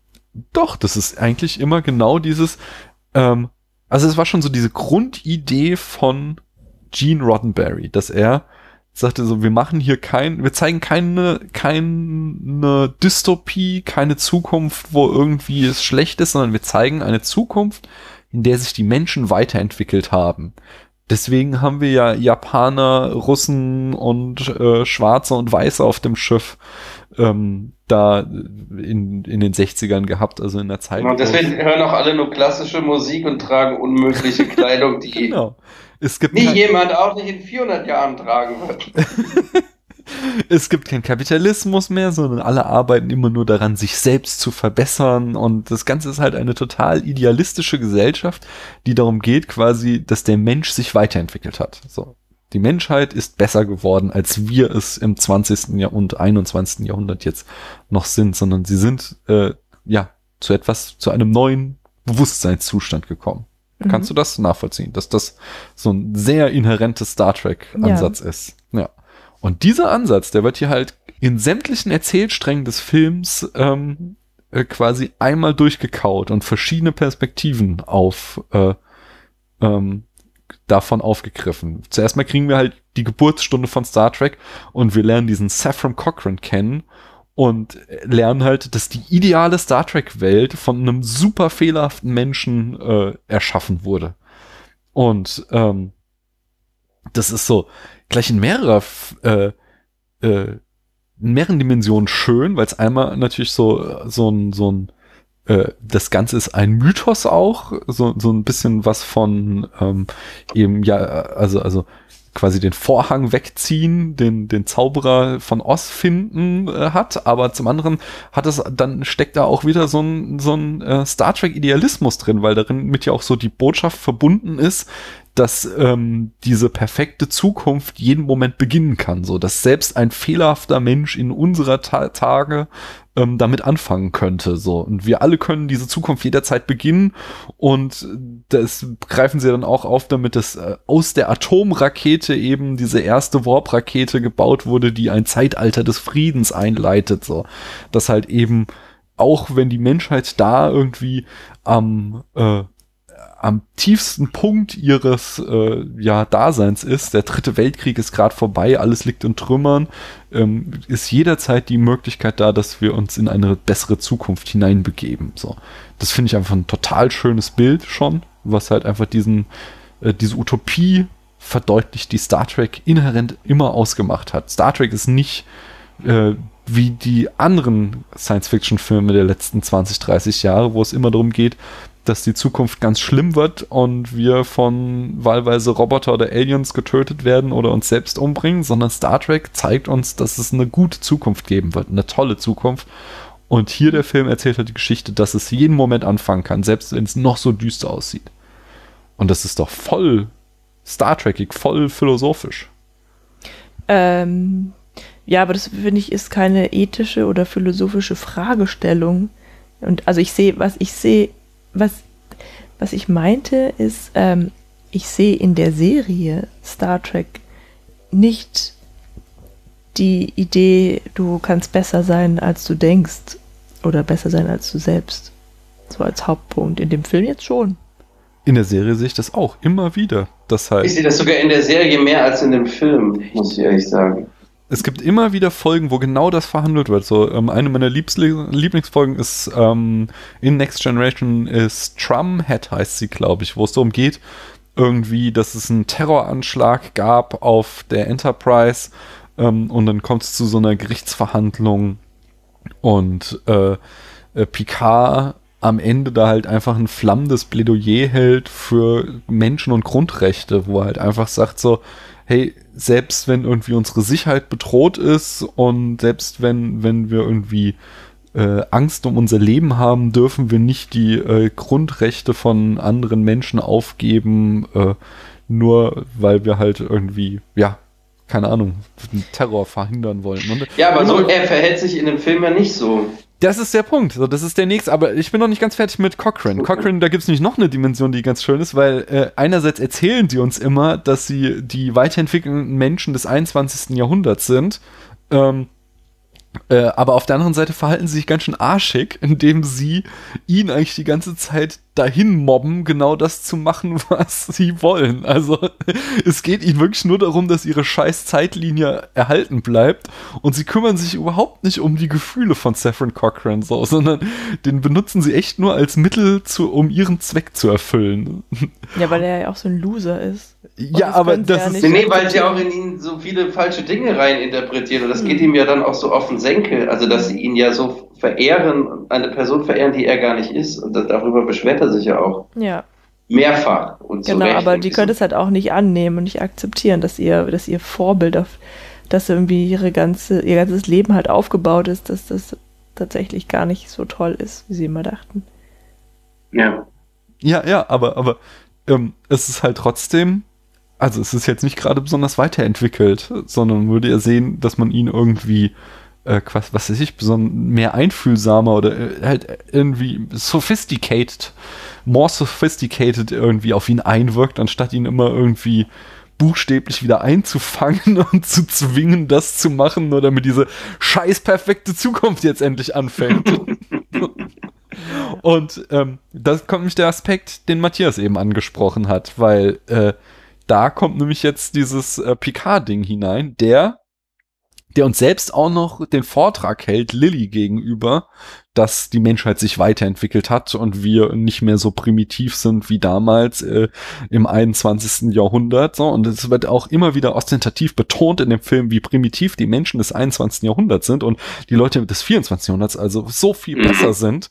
Genau. Aber im entscheidenden Moment äh, zeigt sich dann halt A, dass Picard irgendwie unter dem Deckmantel der Zivilisation auch immer noch quasi das Tier ist, das wir alle sind und dass das immer wieder zutage kommen kann, weil er halt äh, ja einfach aufgrund seines Traumas da bereit ist, über Leichen zu gehen und überhaupt kein äh, ja keine Probleme hat, irgendwie seine Crewleute zu opfern und so weiter und so fort. Äh, Ja, und- oder eben nicht zu opfern, ja, genau, zu opfern, das nicht zu betrauern. Es wird auch in dem Film äh, sterben laufend irgendwelche Crewmitglieder, das wird aber nie thematisiert. Und Picard erschießt den einen Grad zum Borg wertendes Crew-Member ja auch kaltblütig, mehr oder weniger. ja. Naja, gut, aber er sagt ja selbst, dass man ihm damit einen Gefallen tut. Ja, aber das hätte der Picard in der Serie nie gemacht. Also, ne, äh, würde ich mal behaupten. Ja, der versucht, das wieder rausoperieren zu lassen. Ich weiß nicht. Ja, hätte er. Ja, sie haben es ja mit ihm auch geschafft. So, Genau. Wir haben ja Lukutus auch wieder zurückverwandelt in Picard. Ja, und letztlich ist es dann ja genau diese fehlerhafte Mensch aus dem 21. Jahrhundert, äh, nämlich Lilly, die den angeblich so viel weiterentwickelten Mann aus dem 24. Jahrhundert zurück auf den Pfad der Gerechten führt, indem sie ihm dann ja mit dem, ähm, mit dem Moby Dick Zitat den Kopf wäscht und ihm klar macht, dass er in einem Wahn gefangen ist. Also, dass sie dann da auch wieder dieses, dieses Bild, ähm, Ja, Picard äh, wäscht sich ja selber den Kopf, indem er das zitiert. Sie erwähnt ja nur, dass er ist wie, wie Ahab und sagt dann ja später, ja, ich habe das Buch eigentlich gar nicht gelesen, aber bei Picard hat das ja schon was bewirkt. Also das, das holt ja so ein bisschen den alten Picard zurück. Und deswegen finde ich, ich finde nämlich gerade, dass genau in der Szene merkt man irgendwie, ne, was, was Patrick Stewart eigentlich ein guter Schauspieler ist. Also ich finde den so da gar nicht, würde, würde jetzt gar nicht sagen, dass der da schauspielerisch nicht keine gute Leistung bringt oder ich finde das schon, schon sehr beeindruckend. Der Film gibt denn sonst vielleicht nicht viel her, weil er dann eher auf Action setzt, auch, auch was PK betrifft, aber gerade in der Szene finde ich ihn ziemlich stark. Aber das hattest du wahrscheinlich auch nicht gemeint, du hast jetzt nicht gemeint, dass du, dass du den, den jetzt schauspielerisch schwach findest. Hattest du nicht gesagt, ne? Nee, nee, ich fand, äh, ich, ich wusste nie, wann du jetzt fertig bist mit Reden. äh, ich finde, äh, der liefert hier eine gute Leistung. Äh, ich sagte nur, es gibt Szenen in der Serie, wo ich ihn noch stärker fand als hier. Also, ja. Okay. Ähm, und da könnte man vielleicht auch, kommen wir später noch irgendwie, wenn wir ein bisschen Kritik, da, du lässt es immer wieder andeuten, vielleicht könnte man an dieser Zeichnung von Picard in diesem Film vielleicht auch ein paar Kritikpunkte ähm, ähm, äußern. Die liegen aber meines Erachtens dann eher im Drehbuch als im Schauspiel von Patrick Stewart. Ähm, äh, genau, ich habe äh, also dieses, dieses, äh, dieses, du kannst besser sein, als du bist, ähm, oder wir sind etwas Besseres geworden. Motiv wird also in dieser Dynamik von Picard und Lily auch wieder aufgegriffen. Und dann haben wir halt die nächste Dimension und das ist, sind die Borg. Die Borg machen im Grunde auch genau das Gleiche. Sie reden die ganze Zeit davon, wir wollen uns verbessern und wir wollen die Wesen, die wir assimilieren, die machen wir zu etwas Besserem, als sie sind. Sie haben nur einfach einen komplett anderen Ansatz als die Menschheit. Und mhm. damit kriegt hier halt, haben wir hier schon wieder so eine Reflection, so wir haben wieder äh, quasi kriegen den Spiegel vorgehalten, ähm, dem Verhalten der Menschheit, was denn quasi der richtige Weg ist, um sich selbst zu verbessern. Ähm, offensichtlich ist es äh, den, der Weg der Assimilation, den die Borg wählen, nicht. Und das ist etwas, was verhandelt wird. Und das wird dann wiederum äh, mit äh, ganz clever wieder mit Data äh, exerziert, weil Data halt in der ganzen Serie immer der personifizierte Wunsch war, äh, besser zu werden. Er die Marionette der Pinocchio, der menschlich werden will mhm. und sich entsprechend auch weiterentwickelt. Und zu guter Letzt, dann bin ich mit meinem äh, großen Monolog am Ende, ist es dann auch noch, ähm, ich hatte es am Anfang schon so ein bisschen angedeutet, es bildet der Film selbst auch. Er kam ja auch irgendwie zu einem Jubiläum von Star Trek raus. Ich habe vergessen, welches es jetzt war. Ich glaube, wir kommen später. 30. Noch. Ah ja, 30 Jahre. Und der Film selbst ist dann auch nochmal eine Metapher auf die Entstehung von äh, Star Trek selbst, ähm, was halt quasi aus einer, in einer ähm, düsteren Zeit äh, im Kalten Krieg kommt jemand wie Roddenberry, der ein fehlerhafter Mensch sicherlich war, auf die Idee, sich so eine Utopie auszudenken und damit irgendwie eine Welt zu entwerfen, die alle Kriege überwunden hat. Und äh, das ist daher ja auch, es ist der erste Film, der, in dem das Wort Star Trek fällt. Und das ist sicherlich ein schöner Witz, aber es ist halt nicht nur ein Witz, sondern ist mit, mit äh, voller Absicht gemacht und es ist, wird auch mit voller Absicht gemacht, dass es nämlich Saffron Cochran sagt. Mhm. Äh, ihr seid ja auf so einer Art Star Trek, so, der quasi die verpersonifizierte ähm, Metapher für Gene Roddenberry ist. Und damit, finde ich, hat der ganze Film einfach so ein ist eine sehr schöne, runde Thematik. Es ist nichts Komplexes. Es ist sicherlich, gab es einzelne Folgen in den diversen Serien, wo wesentlich kniffligere philosophische Probleme behandelt wurden. Aber dieses, äh, wir wollen uns verbessern oder ich kann besser sein, als ich es jetzt bin, ähm, Thema wird halt einmal auf allen Erzählsträngen des Films äh, sehr, sehr schön aufgegriffen und durchexerziert. Und das gefällt mir sehr gut daran sagst du jetzt immer noch, es ist kein Star Trek, Paula. Ja, also, ja, ich kann mich da nur wiederholen. Ich finde die, ich find die Idee super mit, mit Rodberry, da bin ich auch noch nie drauf gekommen, dass Cochrane so eine Art, ja, so eine Art Reflexion des Charakters von Roddenberry war, der ja wirklich, glaube ich, ähm, auch nicht der, der einfachste Charakter war, was, was ich so gelesen habe bisher. Und ähm, ja. Das hatten wir damals auch bei ähm, der Zorn des Khan, dass Roddenberry da ja so rausgebotet wurde und da ziemlich rumgezickt hat deswegen. Ja. Mhm. ja. Aber Paula, du wolltest was sagen. Nö, ich hatte gesagt, ich kann mich nur wiederholen und dann hätte ich mich nochmal wiederholt. dann wiederhol dich doch nochmal. Nee. Nee? Ich will nicht. Ähm, ja, also ich finde halt tatsächlich den, den ähm, Saffron Cochran Charakter ziemlich lustig. Ähm, weil er eben was ganz anderes im Sinn hatte, als irgendwie neue Welten zu erschließen, Mhm. sondern wie er es sagt, wie wollte er einfach nur Geld verdienen. Und es ist halt irgendwie so ein Säufer und so. Ich finde es schön, weil es auch, er ist so, hat auch so ein bisschen die Funktion, dass er so unser Agent ist wieder in dem ähm, Film. Wir hatten es damals, lang, lang ist her, zum Beispiel bei äh, Der Pate besprochen, dass wir da, oh, ich habe jetzt ihren Namen vergessen, wie heißt sie, die, die spätere Frau des Paten, ähm, halt Diane Keaton ist quasi in dem Film äh, unsere Agentin, die da am Anfang auf dieser Hochzeit sitzt und vom, äh, genau, Kay, Kay kriegt die ganze Zeit von Michael erklärt, wie diese Welt funktioniert. Und das gleiche, die gleiche Rolle hat ja eigentlich äh, Saffron Cochran, weil er halt sich dieses ganze Star Trek treiben mit so einer sehr schönen Skepsis anguckt und das Ganze eher irgendwie absurd findet und immer wieder auch schön ironisch kommentiert, was da alles merkwürdig ist. Ja, genau, und er sich ja wirklich, auch wirklich von den, wie ich schon sagte, von, das war jetzt ein bisschen überspitzt, von diesen opernhörenden, äh, klassikhörenden äh, Zukunftsmenschen unterscheidet, weil er nämlich Rock'n'Roll hört und äh, trinkt und äh, dämlich herumtanzt, was, was man auf der Enterprise nie machen würde. Da kann, tanzt keiner dämlich rum, äh, da sind alle immer ganz straight, ähm, hochwissenschaftlich, wenn man jetzt mal von Barclay oder so absieht. Ne? Also der ist ja auch so ein Gegenentwurf zu allen Charakteren, die da in Star Trek rum, oder Next Generation zumindest rumlaufen. Das ist ja dann bei, weiß ich nicht, bei Deep Space Nine dann ändert sich das ja schon ein bisschen. Ja, es wird später. Ja, aber die sind halt schon irgendwie absolut humorlos und leidenschaftslos und so. Das ist schon richtig. Hm. Hast du Picard nicht lieben sehen? Wie hieß sie? Oh doch, ja, stimmt. Wenn er in seinem Unterhemd, was er hier ja auch wieder tragen darf am Ende. Hm. Auf Ja, oder auf- Data, wie er sagt, ich bin, er, er zitiert sich ja selber, ne? Er, er, Genau. Data zitiert sich dann später selber mit, äh, ich bin voll funktionsfähig und in multiplen Liebestechniken geschult oder programmiert oder so. Ja, Ja, das ich ist auch doch, merkwürdig. das, Ja, mehr war- Leidenschaft geht doch nicht. Achso. Das ist natürlich, äh, Matthias hat recht, das ist ein Zitat aus der ersten Staffel. Ähm, wenn Data eine Affäre mit Tascha Ja hat, benutzt er genau diese Worte. Schau mal. Das kam mir auch bekannt vor. Ja.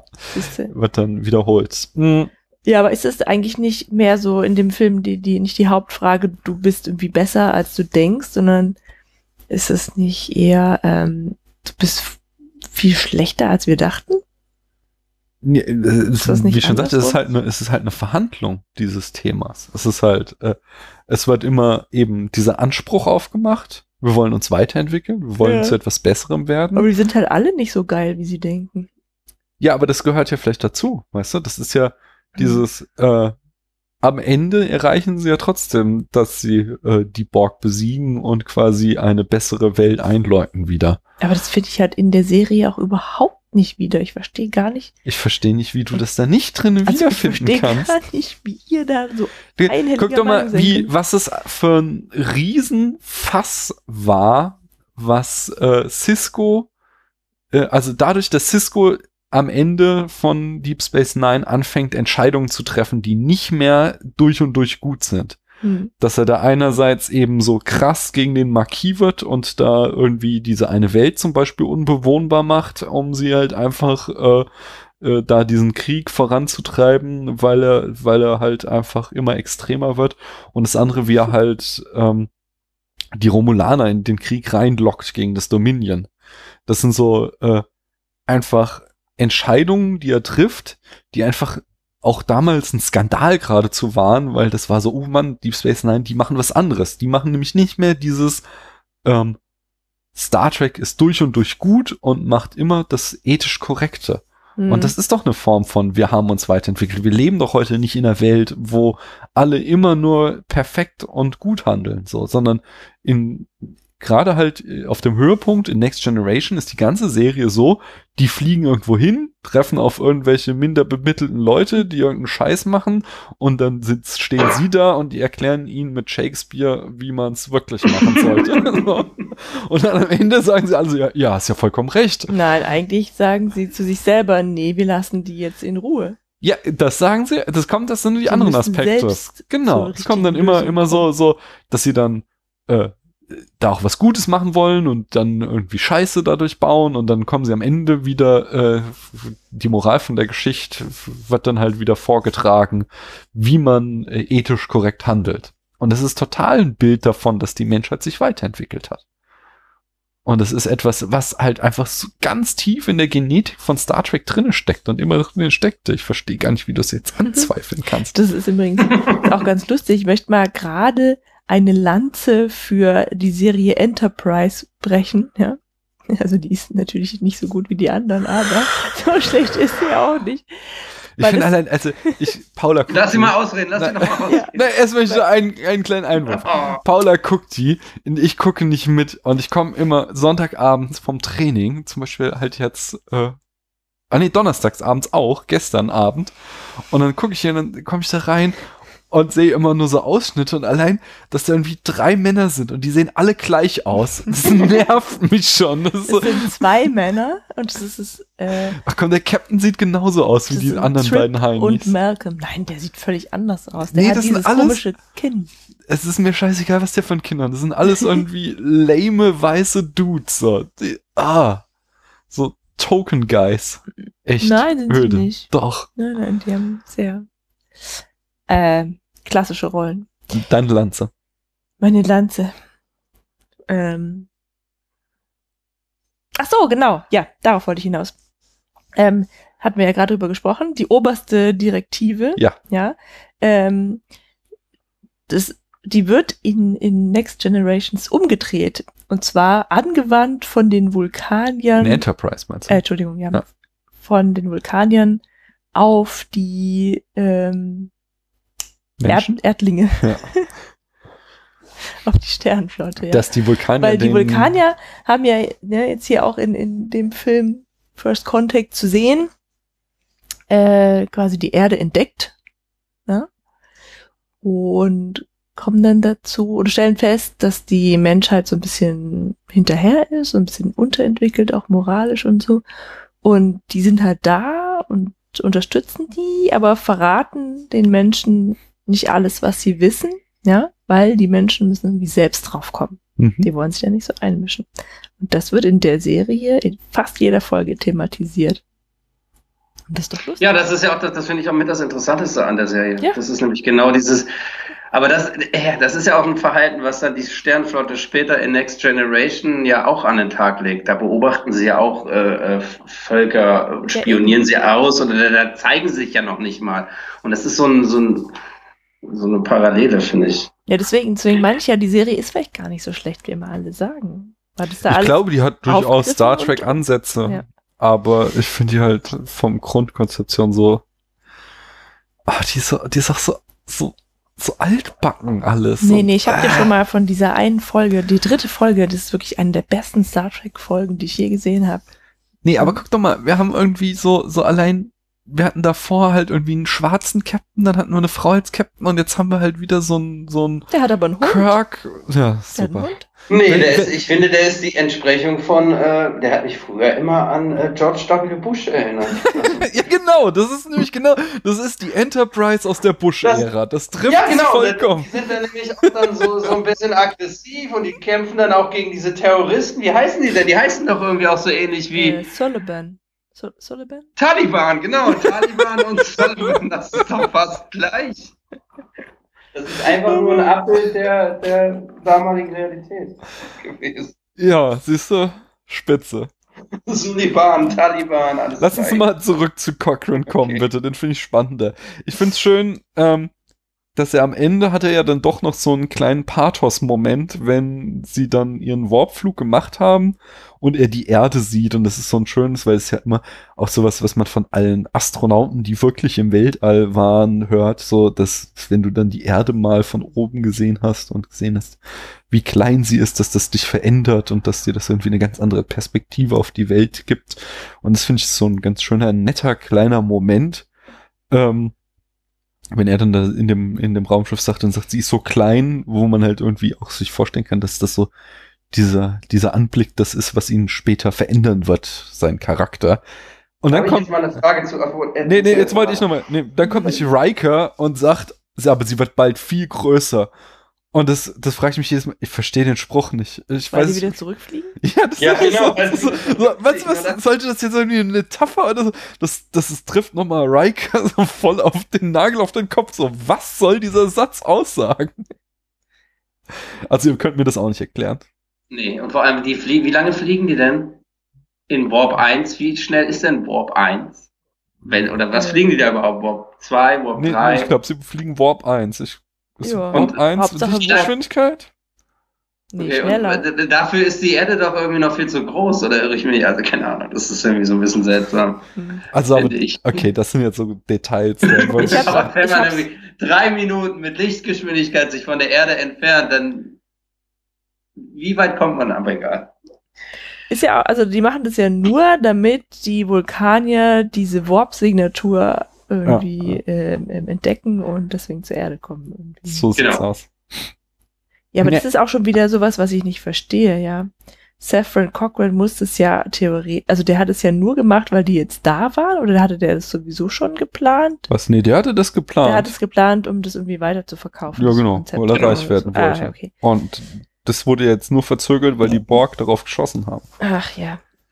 Hm, ne, jetzt hat man eigentlich so, also Riker, Cochrane und Geordi, die bilden so ein kleines Grüppchen unten auf dem Planeten. Dann gibt's noch das andere Mit Grüppchen. Diana. Genau, Diana. Sie hat zwar nur zwei Szenen, aber die sind eigentlich ganz süß. Also besonders, Ganz wenn sie süß. besoffen ist. Das ist eine sehr lustige Szene. Es hat tatsächlich auch so sehr viele kleine Momente in dem Film gegeben, die mich einfach gefreut haben, wo ich einfach auch mir Spaß gemacht habe, diese Leute wieder zu sehen, mit denen ich meine Kindheit verbracht habe. Ja, die, die Feinde, es ist halt auch schön mit diesen Rückgriffen auf, auf Deep Space Nine und, und, und, und Voyager, Ja, finde ich. auf jeden. Oder so, auch, dass, sie der äh, dass sie Doktor, Borg, ja. dass sie Mhm. Worf, dass sie Worf an Bord holen, so rum wollte ich Mhm. sagen. Also Worf und Bord und dann Borg. Ähm, ich Genau, da kommen wir super. zum nächsten Dreiergrüppchen, Picard, Lilly und Worf. Da finde ich einmal total cool, dass sie aus Picard und Lilly keine Liebesgeschichte gemacht haben. Das ist so, ähm, Hm. quasi, das schreit dir Hollywood ins Gesicht, dass diese Dynamik irgendwie am Ende darauf hinauslaufen muss, dass Mhm. die ein Liebespaar werden und dass sie äh, einfach nicht in dieses Fettnäpfchen reingetreten sind, sondern die da eine respektvolle, gleichberechtigte Beziehung vom Anfang bis zum Ende aufrechterhalten, finde ich eine sehr geile ähm, Hm. Sache. Aber respektvoll und gleichberechtigt ist ja nicht die Szene zwischen Picard und Worf, als Geht Picard gar nicht. Ja. als Picard Worf einen Feigling nennt. Also, Was sagt ihr dazu? oh, das ist eigentlich, also, ja. Nee, sagt ihr erstmal. Ich hab's vergessen. Warum nennt er ihn Feigling? Weil, weil Worf das Schiff aufgeben will und nicht mehr weiter gegen die Borg verteidigen. Ach so, und dann Weil schreit Picard Picard schon in ihn so einem an, Wahn. äh, sie ja. sind ein Feigling, sie haben Angst. Ja, das, das macht er Und- doch nur, um den zu ärgern. Äh, Worf sagt dann, wenn sie nicht der Mann wären, der sie sind, würde ich sie auf der Stelle umbringen. So Eigentlich super dra Szene. dramaturgisch ist es mega gut, finde ich. Ja. Es ist, äh, natürlich kann, darf Picard sowas nicht sagen, ähm, aber es passt zu der Situation, in der er sich, was weiß ich, psychologisch befindet. Ne? Und er, er lässt sich ja dann auch umstimmen und ähm, entschuldigt sich bei Worf. Also das ist schon gut gemacht, finde ich. Also das ist es für mich, halt der Gänsehautmoment, wenn er dann da so. Genau. Ich möchte Ihnen sagen, dass Sie der mutigste Mensch sind, den ich je Ja, kennengelernt das habe. hat oder er so. sich Das ist- aber auch nur ausgedacht. Also, Nee. Nee, das, Nee. das ist, das, oder genau, das, meint er, meint er, dass Weil Worf Worf, der Worf und mutigste Picard Mensch haben so eine ist? enge Beziehung durch die, also da gibt es ein paar Folgen, ne? Also allein schon als, als, als Worf da ähm, entehrt wird und so und Picard dann als sein, ich kann leider, ich kenne den Ausdruck nicht, aber als sein Verteidiger auftritt Hm. ne? und so weiter. Also die haben ja eine ganz enge Beziehung über Ja. die Jahre. das ist tatsächlich, das ist nämlich so eine, so eine Szene, die erhält durch die äh, Serie so eine Gravitas. Das ist tatsächlich was, Ja. das, das ist so ein, so ein Moment, der belohnt dich als Trekkie.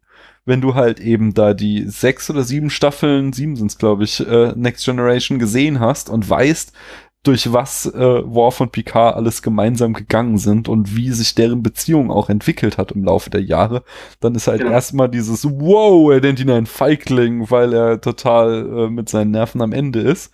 Und dann später dieses, sie sind der mutigste Mann, den ich je kennengelernt habe. Das da wird's mir Ja, das war vor allem, als er das gesagt hat, das, da habe ich gedacht, das kann er nicht bringen, Alter, das, das, Mhm. das würde doch Picard nie sagen, aber dann, ne, dann entschuldigt er sich und dann denkst du dir, okay, doch, das passt irgendwie zu seiner Situation, in der er sich befindet. Und er verhält sich ja auch nicht Picard-mäßig.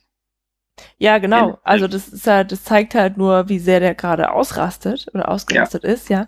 Und als er sich dann entschuldigt, dann kann es auch gut sein, dass er sich eben genau auf diesen Moment bezieht. Und ähm, also wenn man halt die Serie nicht gesehen hat, könnte man auch meinen, dass er damit sagt, Worf, du bist der mutigste Mann, weil du hast es, du hast dich getraut, meine Entscheidung zu kritisieren, Ja. oder? Auf jeden Fall, das meint er, glaube ich, auch. Das, Ja. das, das, also der, der Serien-Picard würde das auch so meinen. Hm. Nämlich genau das, Worf eben sagt, nee, Captain, das, Hm. Sie sind jetzt hier auf dem Holzweg. Das funktioniert so nicht. Ich kann das nicht so objektiv betrachten, weil da einfach zu viel äh, Da ist zu viel. Next Generation Nostalgie in mir mitschwingt, als dass ich das so isoliert betrachten Ja, aber das ist ja, das ist ja tatsächlich so, dass halt zu, ähm, eine, zu der, eine Entscheidung des Vorgesetzten zu kritisieren tatsächlich ziemlich viel Mut hm. ähm, ähm, ähm, bedarf. Ja, das, Ja. das würde doch Picard auch sagen, dass das, also der wäre doch genau, würde doch genauso argumentieren wie Paula jetzt. Ja. Und er ist ja auch jemand, der sehr einsichtig ist und, und, Fehler auch zugeben würde und äh, selbst reflektiert ist. Also so wird die Figur zumindest in der Serie dargestellt. So wie Paula. Genau. Genau. Das wollte ich damit sagen. Aber ähm, ihr habt es jetzt schon beide auch öfter mal angedeutet. Also zwei Fragen. Erstmal, ist der Film insgesamt zu Picard zentriert? Ist es zu wenig ein Ensemblestück und zu sehr die One-Man-Show von Picard? Und die zweite Frage, äh, ist Picard, ist es ein Charakterbruch mit dem Picard aus der Serie? Also ich finde, es ist nicht zu Picard-lastig, weil, ähm, also es ist, es ist ja irgendwie das Thema des Films, ja, aber es wird Mhm. ja auch ein bisschen abgelenkt durch diese Saffron Cochran-Story. Ähm, und es wäre jetzt auch, also ich kann da auch an auch nichts Schlechtes finden, wenn es halt, es geht halt um, um Picard und die Borg und ich finde, das ist halt einfach auch interessant. Ich finde, die Borg sind super Gegner. Mhm. Ähm, deswegen würde ich das zu einfach wegstreichen. Das ist PK und Borg-lastig, ja, aber das ist auch voll okay. Matthias, zu Picard-lastig? Also ich finde, es kann, der Picard ist so eine wichtige Figur, ähm, auch in Star Trek, es kann eigentlich nie zu Picard-lastig sein. ähm, und ich glaube, es ist aber mit Absicht auch gewählt worden im Hinblick auf eventuell Zuschauer, die, wie du gesagt hast, Star Trek vielleicht noch ein paar Folgen gesehen haben, Picard halt kennen. Hm. Und Data hat ja auch irgendwie so ein bisschen mehr Raum, wird ihm gegeben. Ich glaube, Picard, Data, das sind halt so die, die bekanntesten Figuren. Hm. Ne? Und deswegen kommen die da auch am, am meisten vor. Mich stört's nicht, ich, mich stört das überhaupt nicht. Finde eigentlich, dass die ganze Crew so ihre kleinen Momente hat. Natürlich manche mehr, manche weniger. Klar, Picard steht voll im Zentrum. Ähm, außer äh, Captain Crusher hat eigentlich nicht so wirklich was zu tun. Äh, Captain, äh, Dr. Crusher, aber da finde ich es auch nicht schade drum, muss ich ganz ehrlich sagen. Die war nie mein Lieblingscharakter. Ähm, und Matthias, ist es denn jetzt ein, äh, hand- handelt er out of character? Ist es ein Charakterbruch? Ich finde schon ein bisschen, weil, wie gesagt, er hat das, äh, ich finde, er hat das schon überwunden. Also in dieser Folge, ich bin You, ist er ja, also da hat er ja diese, da hat er ja diesen Kampf mit sich selbst und mit seinem Gewissen und so weiter, hat er ja schon. Und da entscheidet er sich ja dagegen, ähm, diesen Virus einzupflanzen in, in, in You und entscheidet sich dafür, ihn eben jetzt sein eigenes Leben leben zu lassen ne? und ihn eben nicht zurückzuschicken. Ähm, ja, so ein bisschen finde ich, ist es schon ein Bruch. Aber ich kann auch verstehen, warum jetzt Frakes das reingenommen hat, weil das einfach an sich ein, eine gute Geschichte ist, dass da jemand ist, der halt diese posttraumatischen Störungen hat und jetzt mit sich kämpft und so weiter. Also das Ganze jetzt nochmal auf die Leinwand gehoben, kann ich schon verstehen, Hm. warum man das, warum das gemacht wurde. Ja, ich auch. Was ich nicht verstehe, ist die Borgkönigin. Hm. Lass uns da bestimmt noch mal immer einen Moment aufheben. Ähm. Picard findest du okay sonst so? Ja. Ich weiß, also ich finde es nämlich auch nicht, dass es irgendwie so ein Charakterbruch ist. Ich kenne, muss ganz ehrlich sagen, ich habe es ist zu lange her, dass ich Next Generation geguckt habe. Ich weiß nicht mehr ähm, die komplette Chronologie sämtlicher Folgen. Aber ich weiß, Naja, also das die U-Folge, da, da, weißt du, dass ich, dass- ich kenne dass die IMU-Folge und ich kenne auch Genau. den, äh, den, die, die Auflösung da, hast du ja eben auch schon nochmal schön zusammengefasst und äh, wie Picard am Ende schon seinen Frieden mit äh, You zumindest macht. Und es ist ja auch so ein, gibt ja auch so einen geinen Diskussion oder so, weil ja anfangs ist ja Geinen voll auf seiner Linie, weil sie ja auch die Borg so hasst, und dann ist es erst Geinen, die sich mit You unterhält und feststellt, dass er ein, halt ein lebendes Wesen mit Gefühlen ist und dann Picard dazu bringt, dass er sich auch mit dem unterhält und dadurch er dann quasi seinen blanken Hass überwindet.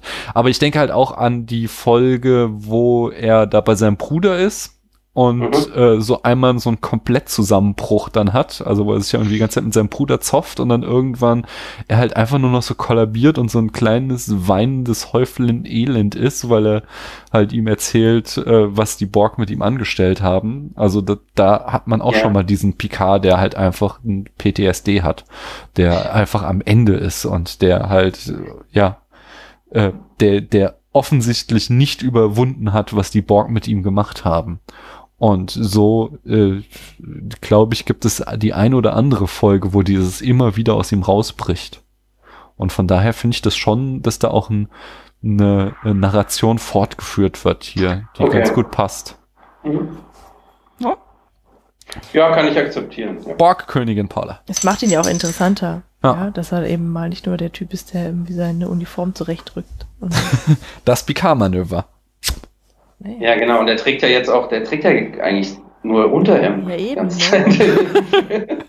Aber so gut sieht er auch nicht aus, oder? Das halt naja, also ich weiß ja nicht, wie alt ist er denn zu der Zeit? Das müssen wir mal rausfinden. Das frage ich mich bei Picard schon seit der ersten Der sieht Folge. wirklich Wie alt ist der Immer eigentlich? gleich aus, das stimmt. Es gibt auch dieses schöne Meme, wo man irgendwie äh, wie Star Trek sich Patrick Stewart in 30 Jahren vorstellt und wie Patrick Stewart wirklich in 30 Jahren aussieht. Und einmal haben sie halt so einen total runzeligen Kreis und das andere ist halt, er hat sich so gut wie nicht verändert Mhm. seit der ersten Folge.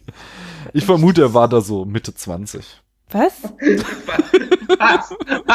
In der ersten Folge von, von Next Generation Mitte 20. Nee, nee, in dem Film war er so Mitte 20, glaube ich. Ich habe keine Ahnung, muss ich ganz ehrlich sagen. Aber ich habe, es gibt eine ähm, Folge vom WTF Podcast, wo er im Interview ist, die ist auch super cool, weil er, äh, der, also Patrick Stewart ist halt einfach so ein unglaublich toller Mensch, ähm, wo er halt irgendwie, er hat ja ähm, hat irgendwie auch so eine schwere Kindheit, sein Vater äh, hat halt äh, häusliche Gewalt, weswegen er äh, äh, verübt, weswegen er sich ähm, äh, super stark für Frauenrechte einsetzt. Ähm, und dann aber halt auch irgendwie später gelernt hat, dass äh, irgendwie von aus Therapie oder so, dass sein Vater wohl selbst wahrscheinlich auch eine äh, PTSD aus seinen Kriegserfahrungen hatte und er sich dann anfing auch noch für Veteranen einzusetzen, so halt, dass er halt einfach äh, jetzt äh, sowohl für Frauenrechte als auch für halt Menschen mit ähm, Kriegstraumata sich einsetzt und so. Und äh, es ist einfach ein durch und durch faszinierender Mensch, was auch äh, gab so einen schönen Moment, äh, wo Mark Maron ihn dann fragte, ähm, so, ja, sie haben vorher irgendwie die ganze Zeit Shakespeare gespielt, sie waren in der Royal Shakespeare Society und dann fangen sie an, da Star Trek zu äh, spielen. War das nicht irgendwie ein Rückschritt und so, dass sie jetzt so, so was Palpiges machen? Und er so, also ich bin ja der Meinung, dass all meine Shakespeare-Rollen mich nur auf diese eine Rolle vorbereitet haben, dass ich den Captain der Enterprise spielen durfte. das war ein sehr schöner Moment. Er war, er war übrigens 56, äh, 1996. Da kommt schon wieder der. Krankenwagen. So äh, ah ja, also war's auch 56, das heißt, äh, er hat mit 46, nee, 47 dann angefangen, Picard zu spielen. Ja, ungefähr. Ja, bis 87 ist die Serie gestartet. Das ist die Polizei, kein Krankenwagen. Wie schön, dass du das unterscheiden kannst. Das erste war ein Krankenwagen, das zweite war die Polizei, da zu Recht. ah ja, willst du uns erzählen, was da vor sich geht? Nee, ich sehe es nicht. Ich kann man nicht erkennen. Anyway, Paula, die Borgkönigin. Die Borgkönigin. Genau. Ja, genau. Die Borgkönigin. Also, ähm, das ist halt einfach, das passt halt einfach überhaupt nicht ins Konzept, dass es da so eine Person ist, die über den anderen steht, weil die Borg, sind ja eigentlich alles Kommunisten, ja. Mhm. Ähm, und die, ja, also die teilen ja irgendwie das komplette Bewusstsein. Das ist, deswegen ist es unlogisch, dass es da ein Individuum gibt, das dann halt auch so Befehle erteilt. Wie Ja. siehst du das, Matthias? Oder hast, hast Aber die, die ist tatsächlich einfach nur zum Erklären für uns Zuschauer, Mhm. oder? Gibt, gibt Das es nicht die Szene, wo äh, Data genau das fragt Das kann schon und sie sein. ihm ja. da eine Antwort gibt? Äh, Picard sagt an einer Stelle, wie kannst du hier sein? Du warst doch auf dem Schiff, das zerstört wurde und auf dem ich war. Und dann sagt sie sowas wie, ach, ihr menschlichen Wesen, ihr habt so kleine Geister, irgendwie bla bla bla. Aha. Ja. Warum ist sie eigentlich das einzige weibliche Wesen? Man sieht bei den Borg immer nur männliche Drohnen, obwohl die ja genauso, also es müssen ja 50 Prozent aus Frauen bestehen eigentlich. Also das hatte, glaube ich, Seven of Nine gibt es auch noch. Ja, aber ja, aber, auch aber so Seven, als wir Seven das erste Mal sehen, äh, ist sie ja auch noch voll borgifiziert. Sondern sie ist halt keine Drohne, also es ist, es wird da halt einfach die Metapher von der Insektenkönigin aufgegriffen, nicht? Wie bei Bienen oder Ameisen hast es ja Ja, immer aber die assimilieren doch Königin. nicht. Ja, natürlich haben sie das jetzt nicht durchgezogen bis ins letzte Detail, aber die hatten da auch viel Spaß dran, halt so eine äh, sehr äh, perverse Kombination aus sexy und eklig an ihr äh, auszuleben. Und das, deswegen haben sie sich für eine Frau entschieden. Ja, aber die anderen, warum die anderen Drohnen, warum sind das alles männliche Drohnen? Nee, das sieht man ja nicht. Wie gesagt, Seven of Nine. Also die, äh, Ja, aber das ja auch, ist eine. Und wir Ja. sehen ja jede Menge Statisten da. okay, die sind halt irgendwie, die, Also die soll, also das kann man natürlich irgendwie als Nee, Daniel, du kannst es nicht retten. Das doch, doch, doch, doch, doch, ich kann es retten. Man kann es tatsächlich als sexistischen Bias sehen, weil die sollen ja Drohnen sein, die geschlechtslos sind. Ja, ja, und damit ist halt von den Drehbuchautoren ist natürlich geschlechtslos, wird dann gleich männlich assoziiert, weil das ist die Norm, äh, ja, weiß, männlich, Naja, heterosexuell. geschlechtslos Und ja sie, fast weil wieder so ein sie weicht davon ab. negativ. Ja, ja, nein, nur, nur es soll halt, sie sollen ja möglichst unauffällig wirken, sollen alle gleichförmig sein und so. Hm. Und da denkt so ein Hollywood-Autor halt natürlich erstmal an männlich, dass die alle, weil, weil. Normal ist männlich. Ja, ja, ist so in Hollywood-Filmen. Deswegen, der Held ist ja auch immer männlich. Es ist ja die Ausnahme, wenn es mal eine Frau ist. Und ist aber so- schon seltsam, dass es wirklich fast nur männliche Borg-Drohnen gibt, weil die assimilieren doch alles, was ihnen vor die Flinte Ja, das kommt. Also ja. Ja, müssten da doch eigentlich auch Frauen dabei sein. definitiv, definitiv eine äh, kognitive Ja. Fehlleistung der Drehbuch- oder der, der Set-Designer, die da nicht genug drüber nachgedacht haben. Hm. Und äh, was auf jeden Fall aus, aus so einem, würde ich sagen, aus so einem Vorurteilsset aus der filmischen Tradition heraus entstanden ist, dieses Design. Hattest du, Matthias, ähm, noch irg irgendwie ein Problem mit der Borgkönigin? Nee, eigentlich überhaupt nicht. Stört die dich nicht? Nee, weil, ja, es ist einfach für die, für das Erzählen des Films, es ist einfach wichtig, dass da jemand ist, der für die Borg spricht und der sich dann auch an Data wenden kann und so, weil sonst hättest du doch die Szenen so überhaupt nicht äh, gestalten können. Hm. Ja, das stimmt, aber mir gefällt die auch deshalb nicht, weil die so, die ist so perfide irgendwie, ja, und die, die Borg, das sind halt alles so hirnlose Maschinen mit organischen Materialien. Mhm. Ähm, was sie, also das, ich finde das Borg-Konzept total gut, ich mag die halt, ja. Mhm. Und die hebt sich halt so komplett von denen ab, deswegen, die passt einfach nicht dazu. Ich finde, also mich hat das nie gestört. Ich habe diese Diskussion schon, ich glaube, zehn Also, Millionen Mal geführt. Die, ja. die Borg sind halt total gefährlich, weil die einfach sind. Ja, also sie sind komplett durchschaubar quasi, aber effizient. Ja, die Mhm. nehmen halt einfach alles, was sie kriegen können und haben überhaupt Mhm. keine Skrupel. Und dieses Wesen ist irgendwie intelligent mhm. Und, und äh, hat- kann irgendwie Pläne schmieden und Leute manipulieren und so. Das passt einfach. Nee, passt das finde ich nicht. dazu. Also, diesen Punkt finde ich überhaupt nicht schlimm, weil die assimilieren ja ununterbrochen andere Kulturen, um sich besser zu machen. Und warum sollten sie so Sachen wie Intelligenz und Fähigkeit zum Intrigen und doppelten Spiel und die Fähigkeit, komplexe Pläne zu erstellen, nicht gelernt haben? Das müsste ja, das müssten sie assimiliert haben und das bringt ja offensichtlich einen evolutionären Vorteil, weil sonst wäre es ja nicht so eine erfolgreiche Strategie, äh, zumindest auf unserem Planeten, die von diversen Spezies äh, Nee, durchgeführt man, man wird. könnte das auch so machen. Nee, jetzt muss ich die unterbrechen. Ich Weil das reicht ja, dass die Borg dieses Wissen von den Kulturen in sich drin haben. Also jede einzelne Drohne weiß davon und weiß, das kennt daher die Schwächen. Ja, okay, aber jetzt machst du ähm, äh, dir deinen eigenen Film, anstatt den Film, der wir vorliegen haben. Das ist, äh, wie Patrick Bahnhofs Kino immer sagt, schlechter Stil in der Nein, Filmanalyse. Das war sondern, jetzt aber sehr unhöflich. nee, sondern du, Ähm. du, du kannst dir, warum haben sie es so gemacht? Es ist für mich kein Bruch, aber jetzt so, sie sollten es so machen, das ist schlechter Stil. Nee, ich finde halt, das, ähm, die, die, die kommt ja auch, also man kennt ja die Borg auch ohne die Borgkönigin. Ja, ja. Ich, also ich kann, ähm, deswegen, ich hatte diese Diskussion, habe ich schon echt oft mit diversen Trekkies geführt und 99% haben ein Problem mit der Borgkönigin. Ich habe mich nie daran gestört, ganz einfach, weil sie irgendwann ganz am Anfang so einen Satz sagt, ich bin die eine, die viele ist, so, ähm, ich bin das Kollektiv. Und für mich war sie einfach nie äh, eine Königin im Sinne von, sie gibt hier die Befehle und sie steuert die Thronen, sondern sie ist halt einfach nur eine, äh, quasi der Mund des großen Gesamtbewusstseins. So, weißt du, das, Bewusstsein hat für mich immer weiter existiert und nicht, dass es die eine Königin gibt, die jetzt die ganzen Thronen lenkt. Das würde das Konzept der Borg tatsächlich kaputt machen. So, sondern für mich war es immer so, dass ich die Borg weiterhin so verstanden habe, dass sie quasi das große, komplette Bewusstsein sind und nur halt so quasi eine Instanz haben in Form der Borg-Königin, in der die äh, personifiziert auftreten kann, wenn es nötig ist, so wie sie ja auch Lukutus da in den Picard-Folgen äh, quasi eingesetzt haben, um mit der Menschheit zu kommunizieren.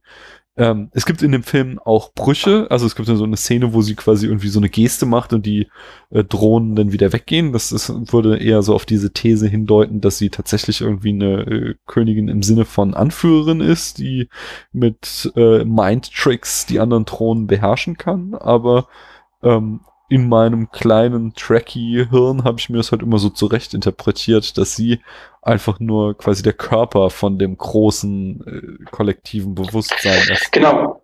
Und es gibt ja auch mehrere. Ja. Also das, das ist ja genau das. Sie, sie sie ist ja nicht die eine, die die Befehle gibt, sondern es gibt ja mehrere in verschiedenen Folgen, glaube meine ich jetzt. Vor allem Genau. bei äh, Voyager dann. Ja, bei Es ist dann auch egal, wenn sie auf. getötet wird am Ende, es, es wird sie trotzdem geben. Und sie ist nur so eine Art Sprachrohr. Ja, gut. Aber ich finde, ja, okay. Es ist, es ist ein bisschen, es ist, nimmt ein bisschen was von dieser Faszination, die man vielleicht durch diesen, diese erste Doppelfolge hatte. Mhm. Ne? Also, das das stimmt schon. Ich kann es schon nachvollziehen, was Paula sagt, aber ich glaube, es ist in sich schon, schon, ja, logisch, was, was den Film jetzt anbelangt oder was das Star Trek-Universum anbelangt. Oder man kann es sich zurechtbiegen und sagen, na ja, dann ist sie halt nur das Sprachrohr und so, weißt du. Aber warum, warum ist sie dann auch so elegant irgendwie, während die ja, um anderen... Data um den Finger zu wickeln. Aha. Das kommt dazu. Also ich finde ähm, tatsächlich, also ich kann die Probleme auch alle nachvollziehen, weil tatsächlich auch so ein bisschen äh, dieses Andersartige der Borg dadurch entzaubert wird, indem es wieder in so erklärbare Dimensionen Ja. reingeholt wird. Aber andererseits, ich habe das auch irgendwo gelesen, ich glaube, es war auch irgendwie so ein Zitat von einem aus der Crew, sie wollten halt die Borg nicht nur äh, Space-Zombies sein lassen, so, sondern sie wollten halt nicht, dass der Film am Ende ist quasi wie Night of the Living Death im Raumschiff. So, das, oh, wir haben hier irgendwie Leute, die in einem Raum eingesperrt sind und draußen sind die seelenlosen Zombies, die drauf zulaufen und wir müssen aufpassen, dass sie uns nicht beißen. Was ja einfach das Setting auf dieser Enterprise gewesen wäre, wenn sie die Borgs so gelassen hätten, wie wir sie kennengelernt haben. Und deswegen suchten sie halt nach irgendeinem Element, um denen einen Twist zu geben, um eine interessantere Geschichte zu erzählen. Ja, Hm. genau.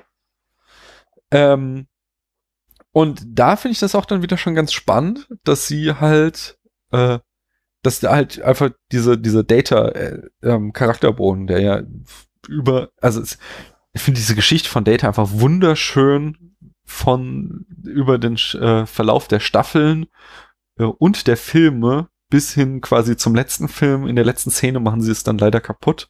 Also Star Trek 10 ist ja einfach ein echt schlechter Film, aber dieses, äh, das äh, Data, Spoiler für Star Trek 10, das Data halt da stirbt, ist halt einfach geil. Was? Geil, weil ähm, Data halt im Laufe seines seiner Charakterentwicklung immer menschlicher wurde und zum Menschen gehört halt auch, dass er stirbt und deswegen Wie stirbt er denn? muss er denn, er opfert sich, um Picard zu retten am Ende.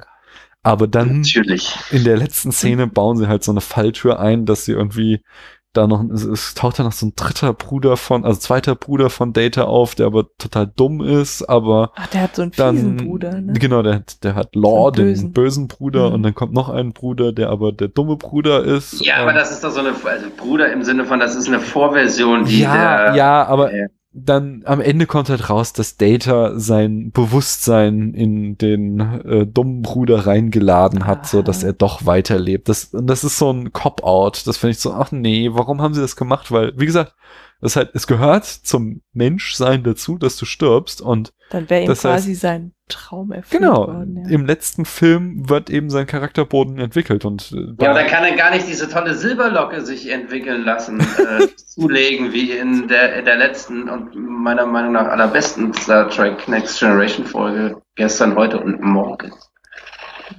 Äh, ja, es wäre natürlich echt schade. Aber, aber ich finde es trotzdem einen schönen Charakterbogen. Und hier haben wir halt ähm, auch so einen ganz wichtigen Schritt, weil die Borg Queen führt ihn halt in Versuchung. Sie ähm, bringt ihn dahin, äh, sich äh, menschlicher zu werden, als er es je von sich aus werden kann, indem sie halt ihm die äh, in Versuchung führt, dass sie ihm äh, menschliches Fleisch geben kann, was äh, etwas, was er von sich aus nie hätte machen können. Aber zugleich verlangt sie halt von ihm, dass er äh, die, ja seinen Traum von der Menschheit aufgeben muss. So. Nur wenn sie sich, wenn er sich halt ihr anschließt und die Menschheit opfert, nur dann äh, wird sie ihm seinen Wunsch erfüllen, durch und durch Mensch zu werden oder näher an die Menschlichkeit ranzukommen. Sie ist, sie ist dann sowas wie Mephisto. Ja, Ja, Auf jeden. Fall. Faustus. in, in Bezug auf Data total. Und das finde ich auch ein, einfach einen schönen, schönen Drehbucheinfall, den sie da reingebaut Ich haben. weiß nicht, mir hat mich die Geschichte voll genervt mit dem Data, mit seinem komischen Hautstück, das er dann so geil findet. Ich. Ich mochte das. Äh, aus den genannten Gründen. Dann kommen wir noch mal äh, Lieblingsszenen, Outstanding Moments. Dann schwärmt doch noch mal. Was gefällt euch besonders gut? Welche Momente des Films? Also ich mochte tatsächlich den in der, in, äh, die Szene, in der Counselor Troy betrunken ist, wo das natürlich voll gewollt war, dass man die gut findet, aber ich bin jetzt einfach mal drauf eingestiegen. Die hat auch eigentlich keinen Sinn, aber die ist Nee. einfach lustig. Also sie spielt es auch und es ist auch in, in Englisch noch mal ein bisschen besser als auf Deutsch, also ne, in der Originalversion. Ja. Ähm, ich mag, ich mag wirklich äh, Commander Riker, der ist irgendwie so, so, der ist einfach so locker und der nervt nicht, der lächelt. Ich, ich mag den einfach. Ich finde den super sympathisch in dem Film. Also Warum? der ist auch nicht so, der ist doch normalerweise auch immer so getrieben und so und so verkrampft und will immer der Beste sein und ja, der ist da Hm. Lässt es einfach mal laufen und ist einfach sympathisch. Und ich finde alles mit Worf, ich, also ich, Worf, ich finde ja. ja sowieso, Worf ist so, sowieso fast mein Lieblingscharakter und ähm, allein die Szene, ähm, tapferes kleines Schiff, Klein. so schön, ja. Ah ja, ist toll. Ähm, also ich mag alle Szenen mit Saffron Cochran einfach unglaublich gerne. Es ist auch sowas, wie er abhauen möchte. ja, das zum Beispiel oder halt die ganze Zeit. Das ist einfach echt toll. Aber ich glaube, mein liebster Moment ist tatsächlich der Doktor, der äh, Ah. I'm a doctor, not a doorstop. Und wir haben es auf Englisch geguckt. Und dann, äh, wie er den Borg erzählt, äh, wie schlecht Borg-Implantate für die Haut sind und was Das sie erinnert- dagegen tun können. Das ist einfach auch so ein toller Moment. Ah, ja. Ja, das, was ich dir geschickt, was ich, oh, jetzt höre ich mich wieder selbst, was ich dir geschickt habe, ähm, wo, wo Worf die, ähm, was ist das denn? Diesen äh, Funkposten Ja, äh, assimilate this. Und dann schießt das ab. Finde ich auch gut. Ja, schön. Haben wir es inhaltlich oder habt ihr noch irgendwas? Ähm, Also ich möchte noch mal äh, ganz kurz zu Lilly sagen, dass ich das auch super finde. Dass es eine schwarze Frau ist mit kurzen Haaren. Entschuldigung, Ich finde sie einen coolen Charakter mal? auch, ja. muss ich noch mal drauf hinweisen. Muss nicht Entschuldigung sagen. Das ist ein toller Charakter und sie. ja, und ich finde auch, genau, das ist wirklich ein cooler Charakter und ich finde es Mhm. auch super, dass Picard, dass, dass sie halt in den, in den Szenen mal Picard belehrt. Und Ja. dass nicht Picard derjenige ist, der andere belehrt. Und das finde ich super. Das, Ja, und ich finde es auch so super, das gehört dazu, dass sie halt einfach so überhaupt keinen Respekt vor ihm hat, ja. Alle, die, also alle anderen kennen Picard immer und stehen immer stramm und Mhm. bewundern ihn und sie halt, gut, sie kennen ihn ja nicht, aber sie ist so auf Augenhöhe halt, ja. Ah. Cool. Schön. Dann kommen wir zu Easter Eggs. Easter Eggs. Ja, der Film. Wir hatten 30 Jahre Star Trek, ein paar haben wir jetzt auch schon genannt und deswegen äh, lässt es sich der Film nicht nehmen, da eine ganze Menge an Easter Eggs einzubauen, um auf die Star Trek äh, ähm, Geschichte zu verweisen. Ich sagte schon, Saffron Cochran ist der erste in der Geschichte von Star Trek, der das Wort, die Worte Star Trek auch wirklich in den Mund nimmt. Außerdem fragt Cochrane Geordi, ob die Menschen des 24. Jahrhunderts eigentlich nie pinkeln müssten. Und das ist ein kleiner Seitenhieb auf die Tatsache, dass es auf keinem der Schiffe oder Raumstationen ein Klo gibt, eine Toilette. Und es wird halt nicht thematisiert, aber das hast Ne, du. aber wir sehen oft Badezimmer im Raumschiff, die sind immer in ihren komischen Schallduschen oder stehen am Waschbecken, aber da ist Ach so, nirgend, kein- man sieht nie ein Klo. Okay. Das habe ich auch, aber ich will jetzt nicht unterbrechen, aber das habe ich auch nie verstanden, wie die äh, auf Wasser, auf Duschen mit Wasser verzichten können. Das ist doch schrecklich. Das, das kann doch eigentlich nicht sein. In so einer Zukunft will ich nicht leben. Das ist keine Utopie für dich. Aber also ich weiß nicht, ich glaube, das, das, das tut denen ja auch irgendwie ganz gut und die müssen sich dann halt danach auch nicht abtrocknen. Das ist schon ganz praktisch. Hm. Matthias sagte es vorhin schon, als die Borg Queen Data fragt, ob er Sex haben kann, antwortet er mit exakt den gleichen Worten aus der Folge The Naked Now aus dem Jahr 1987, als er eben das von Tascha Ja gefragt worden ist. In Deep Space Nine erfahren wir, dass die Defiant gebaut wurde als Waffe gegen die Borg und dies ist das einzige Mal, dass sie zu diesem Zweck auch eingesetzt wurde. Genau. Äh, Dr. Crusher sagt an einer Stelle, dass die Borg im 21. Jahrhundert noch im Delta-Quadranten sind und das war eine epische Vorausdeutung, denn zum Zeitpunkt des Films hatte die Voyager die Borg noch nicht getroffen. Der Barmann in der Holodeck-Szene wurde gespielt von Michael Zaslow, sein Zaslow. Seines Zeichen das erste Redshirt überhaupt in der Geschichte von Star Trek. Und in der Szene erschießt Picard dann Fähnrich Lynch.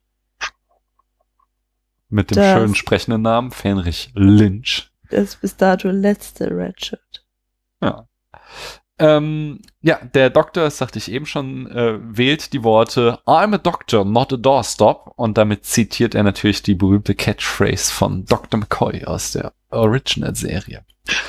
Und dann machen wir gleich mit Zitate und Referenzen, denn es wird ja nicht nur Star Trek zitiert, sondern auch jede Menge andere Filme und epische Werke. Zum Beispiel das Buch Moby Dick von Herman Melville aus dem Jahre 1851, das von Picard zitiert wird, nachdem Lilly ihn mit Captain Ahab verglichen hat. Und das ist zugleich ein Zitat von oder aus der Zorn des Khan, in dem die Analogie schon einmal aufgemacht wurde. Genau. Ähm, der Zauberer von Oz wird zitiert, wenn Picard zu Lily, äh, Lily die Erde zeigt und zu ihr sagt, you're not in Montana anymore, statt you're not in Kansas anymore. Äh, Oder I'm not in Kansas anymore. Dann wird auch noch Odyssee im Weltraum von 1968 zitiert. Gleich mehrfach. Riker erwähnt Tycho City auf dem Mond.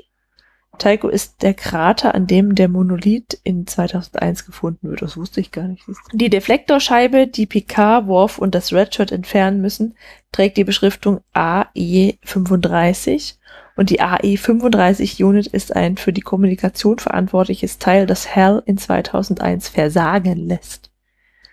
Schließlich muss Picard die monolithische Phönix fühlen, genau wie verschiedene Charaktere in 2001 den Monolithen anfassen müssen. Welche Phönix? Die Phoenix. Da, Die Phoenix, da gibt's ja die so. Szene, wo er sie anfassen muss und Data ihn fragt, warum. Und er, er man, man muss es machen, damit es realer wirkt. Und das ist Habe ich doch auch in meiner Zusammenfassung. Picard streichelt Rakete. Genau. Ja, genau. Und das ist so ein wiederkehrendes Bild in 2001, dass die Leute diesen Monolithen anfassen müssen.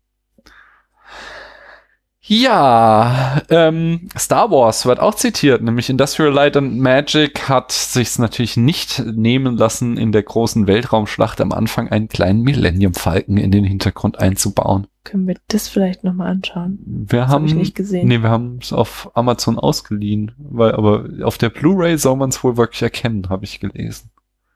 Hast du es gesehen, Matthias? Ähm, nee, aber ich habe den Film gekauft, deswegen, ich gucke nochmal bei, bei Amazon und dann schicke ich euch ein abfotografiertes Bild, wenn ich es finde. In der ersten, in der ersten, na gut, es gibt ja auch eigentlich nur Genau, eine Stadt. in, in der großen Schlacht gegen den Kubus. Als die Enterprise Crew versucht, die von den Borg besetzten Sektionen zu stürmen, erinnert dies visuell an die Stürmung der Alien-kontrollierten Bereiche in Aliens die Rückkehr. Ja, dem acht- zweiten 19 Aliens. Ja, also dieses, wenn sie da reinlaufen und es wird immer borgifizierter, so ist es bei Aliens ja, dass es da immer alienifizierter wird und dann treffen sie irgendwann auf. Ja, Das So. fand ich auch total merkwürdig, dass die da sich da so häuslich eingerichtet haben. In so kurzer Zeit haben die irgendwelche Alkoven das hingestellt. machen die aber immer so. Nanosonden. Und die haben dann auch durch die Lichtröhren ausgestauscht. Nanosonden. Haben wir über ihre grünen Glühlampen Ja, das ist aber auch ein bisschen lächerlich. Das ist geil, das ist das, Das Erste, ist halt was sie machen. so 90er. Auch diese komischen, da wo sie sich ihre Energie holen, dieses komische, was ist denn das mit diesem Blitzdings da drin? Die Alkoven. Das ist halt, ja, die Alkoven, das ist halt wirklich, Die haben da ihr Bett aufgestellt. Das, Ja. ist- das ist Und der dann haben Ball sie aus erstmal- Kopfball. Ihre Lampen eingedreht, weil sowas ist ja viel gemütlicher hier. So, so machen das die Borg. wir machen zwar ein bisschen wärmer hier. Und ach, das super ist doch auch die Szene am Anfang, ähm, das ist ja, wo, ne, wo, wo die, das, der eine Crewmember, weibliche Crewmember da die Treppe hochgeht, ne, und dann, dann ist es ja schon so ein bisschen Horrorfilmmäßig. Ja. Erinnert ihr euch an die, an die Szene? Ja. Wo es dann die Kamera so auf sie zurast. Genau. Ja, also es gibt da öfter mal so Horrorfilm-Anleihen in der Ästhetik des Die Films. Borg sind ja auch der reinste Horror. Aber hallo. Echt? Ich könnte mir nichts Schlimmeres vorstellen als die Borg. Äh, Nicht mal die Taliban.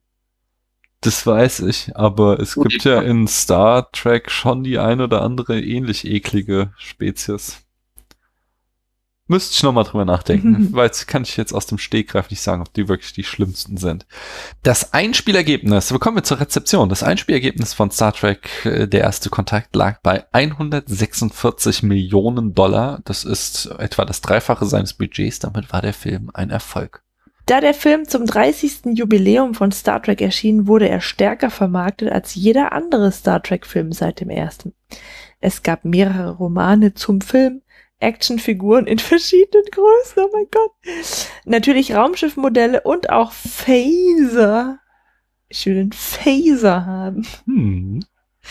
Es wurde ein Making-of HB. Auf HBO. Äh, Echt? Ja, mach noch den Satz nochmal. Es wurde ein Hier Making ist gerade, ja. Also es wurde ein Making-of auf HBO ausgestrahlt und einer 30 Jahre, Und in einer 30 Jahre Geburtstagssendung auf dem Sender UPN wurde der Film massiv beworben. der Ilm steht hier. Ja, es tippt das auf dem Handy, sowas. Das mache ich in meiner Mittagspause auf dem Handy. Du darfst das gerne machen, wenn du möchtest. Dann, darfst, dann brauchst du hier nicht lästern. Das will ich, dass das drin bleibt. Es wurde ein Making-of auf HBO ausgestrahlt und in einer 30 Jahre Geburtstagssendung auf dem Sender UPN wurde der Film massiv beworben. Zudem ähm, gab es das Computerspiel Star Trek Borg, das extra, das extra für das Spiel gefilmte Szenen enthielt.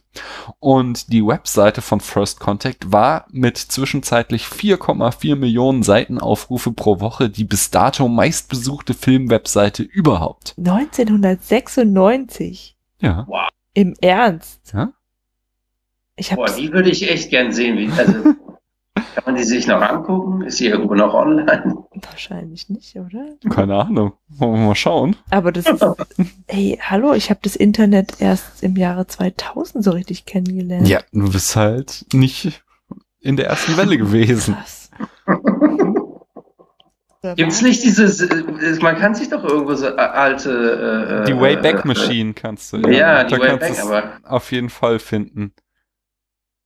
Hm, Nee, ich finde hier nur, wenn ich das suche, finde ich nur Artikel. ja, ja, nee, das ist Müsste man jetzt tatsächlich in der Wayback Machine mal suchen, aber ja, mach weiter. Außerdem gehörte First Contact zu den ersten Filmen überhaupt, die Paramount im Jahre 1998 auf DVD herausbrachte. Dieser richtig neue heiße Scheiß DVD. wow, DVD. Aha.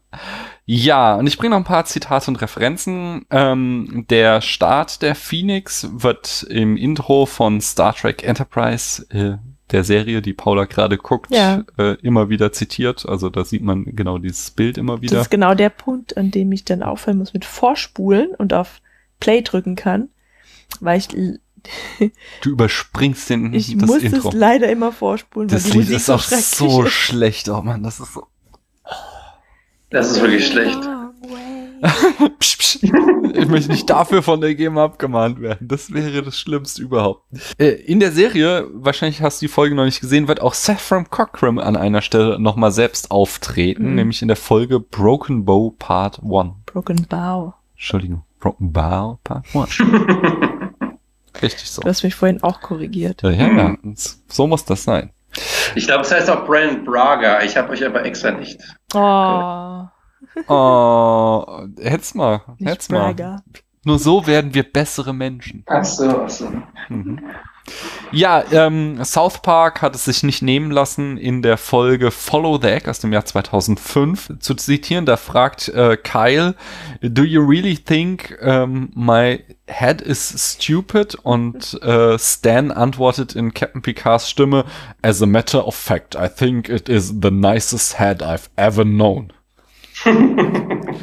Äh, Big Bang Theory hat in der Folge The 21 Second Excitation aus dem Jahr 2010 zitiert. Äh, Sheldon quittiert Picards Line. Zitiert. Äh, Was? Was, Zitiert. was habe ich gesagt? quittiert. Sheldon zitiert, da steht Quotes auf Englisch, deswegen habe ich den nicht. äh, Aber quittiert hätte man doch auch sagen können. Ja, Sheldon zitiert Picards Line, The line must drawn here. Ähm, und äh, in dem äh, Film Star Trek Into Darkness 2013 aus JJ Track, ähm, da hat Admiral Marcus äh, so kleine Modelle von berühmten Schiffen hinter sich stehen und da steht unter anderem auch die Phoenix. Und zu guter Letzt im Remake von Robocop aus dem Jahr 2014, mh, da ähm, genau wird die Aufladestation von Robocop genauso zusammengesetzt und auseinandergenommen, wie es hier die Borgkönigin mit der Hm. Borgkönigin gemacht hat. Ich habe das, das Remake nie gesehen, von daher weiß ich nicht, wie viel an diesem Zitat dran ist. Vielleicht unsere Hörerinnen und Hörer haut es uns in die Kommis. Die Kommis. Die Kommis. genau. Also auf www.spätfilm mit ae.de und einen Kommentar schreiben. Aber wir hier sind, während die das schon machen, müssen wir hier auch noch was machen, nämlich den Film auf einer Skala von 1 bis 100 Punkten bewerten. Matthias, du darfst anfangen. 71. Wie viel? Was? Ich habe es nur akustisch nicht verstanden. Das war von mir kein Vorwurf. Von mir schon. Ich habe 71 gesagt. Okay, danke. Paula, wie viele Punkte kriegt er von dir? Nee, mach du erst. Nee, jetzt machst du. Nee, nee, du- Nee, das will ich jetzt. Du hast jetzt so judgmental ihn hier.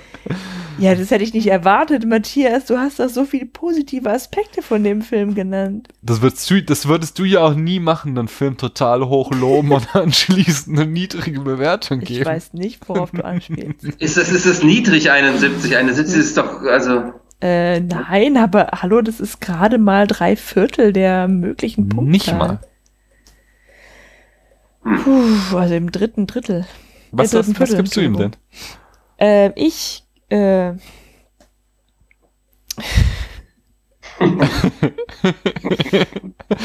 ein verschmitztes Grinsen auf Gesicht. 75. Ah. Aber ich habe ihn auch nicht so gelobt. Okay. Ich gebe ihm, ich gebe ihm 80 Punkte. Ich habe ihn so gelobt und ich finde ihn auch so gut. Ja, aber, ja, okay. Na gut, wenn, wenn man jetzt, ja, klar, wenn man jetzt als, als Star Trek-Film bewerten würde, dann würde ich ihn zu, mit dem Besten zählen oder einer unter den Top 3, aber jetzt so als als Kinofilm meinst du, hat er, ja, kann man ja durchaus verstehen. Ja. Da gibt es vielleicht ein paar Kritikpunkte. Ja, aber sonst haben wir es, oder? Würde ich sagen. Sind wir einmal durch. Ähm, Ich brauche dir gar nicht sagen, dass es mir viel Spaß gemacht hat und wir uns freuen, dich mal wieder zu hören, weil das ist sowieso gesetzt. Ich finde es total lustig. Ich mir genauso. Ja. Also ich muss mal sagen, ihr zwei, ihr kommt mir irgendwie ziemlich betrunken vor. Dabei hat Daniel alkoholfreies Weizen getrunken und du, Matthias, du hattest, glaube ich, Earl Grey. Wieso kommst du dir betrunken natürlich. vor? ihr redet irgendwie so komisch. Die einzige, die betrunken ist, bin ich. Tja. Betrunken sei geredet. jetzt, sei jetzt irgendwie dahingestellt, einfach mal. Ihr könnt es uns ja in die Kommis hauen, wenn wir betrunken klingen und Paula, die betrunken ist, nüchtern klingt.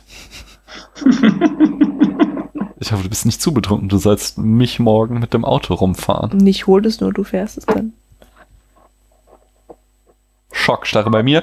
ähm, ich sag jetzt Tschüss. Es hat mir viel Spaß gemacht und ähm, euch, liebe Zuhörerinnen und Zuhörer, hört äh, bald mal wieder rein, denn jetzt werden wieder Folgen in dichteren Takt hier erscheinen.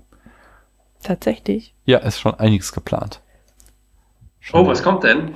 Ja, äh, genau. Es kommt die dritte Star Trek, äh, Star Wars Folge, nicht? Ich habe mit unserer Tochter wieder Star Wars gesehen und sie erklärt mir Star Wars mit Kinderaugen. Gehst du eigentlich in den, hast du vor, in den, in den, in den Solo-Film zu gehen? Wie es der. Zufall so will, äh, werden wir tatsächlich am ersten Tag reingehen, Zufall. weil Oh, ein Star Wars Podcast mit dem schönen Namen Blue Milk Blues äh, mich eingeladen hat, über den Film zu sprechen. Und dann muss ich ihn mir natürlich anschauen. Der, Schau der Schauspieler soll ganz große Klasse sein, habe ich gelesen, der den Han Solo Ah, spielt. der Regisseur ist halt auch nicht unbedingt mein größter äh, Held. Der, Äh, klärt mich mal kurz auf, wer? den, Und wer? der Schauspieler ist, der den jungen Han Solo spielt, ist halt irgend so ein unbekannter Heini. Unbegabter. Ja, Dann musst du doch irgendwie keine Angst haben, dann Äh. weißt du doch noch gar nichts. Ja, warte mal. Und Es ist nicht ja, Ben Affleck, also ist es gibt ja so Nee, nee. Leute, die den kritisiert haben. Und wer hat Regie? Warte mal, Regie. Das ist, also der ist auch nicht schlecht, der Regisseur, der ist halt nur so unglaublich langweilig. Ron Howard. Was hat er gedreht? Ja. Der sieht schon so langweilig aus. Ja, aber der. Regisseur ist doch egal, wie der aussieht. Ach nee, Ron Hubbard ist ja. Nein. Nein, Ron Howard hat Splash, eine Jungfrau am Haken, Cocoon, Okay.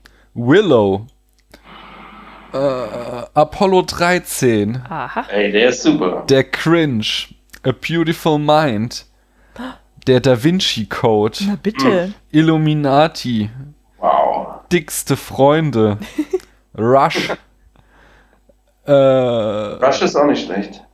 Ja, und so, sonst noch Kram gedreht. Aber also, wie gesagt, das sind auch alles so, also es sind auch alles Filme, die sind nicht jetzt irgendwie katastrophal schlecht, aber das ist halt, Das so wird, super, Daniel. so wird bestimmt auch der neue Star Wars. Nicht hat katastrophal nicht schlecht. Was ist los mit dem? Bitte?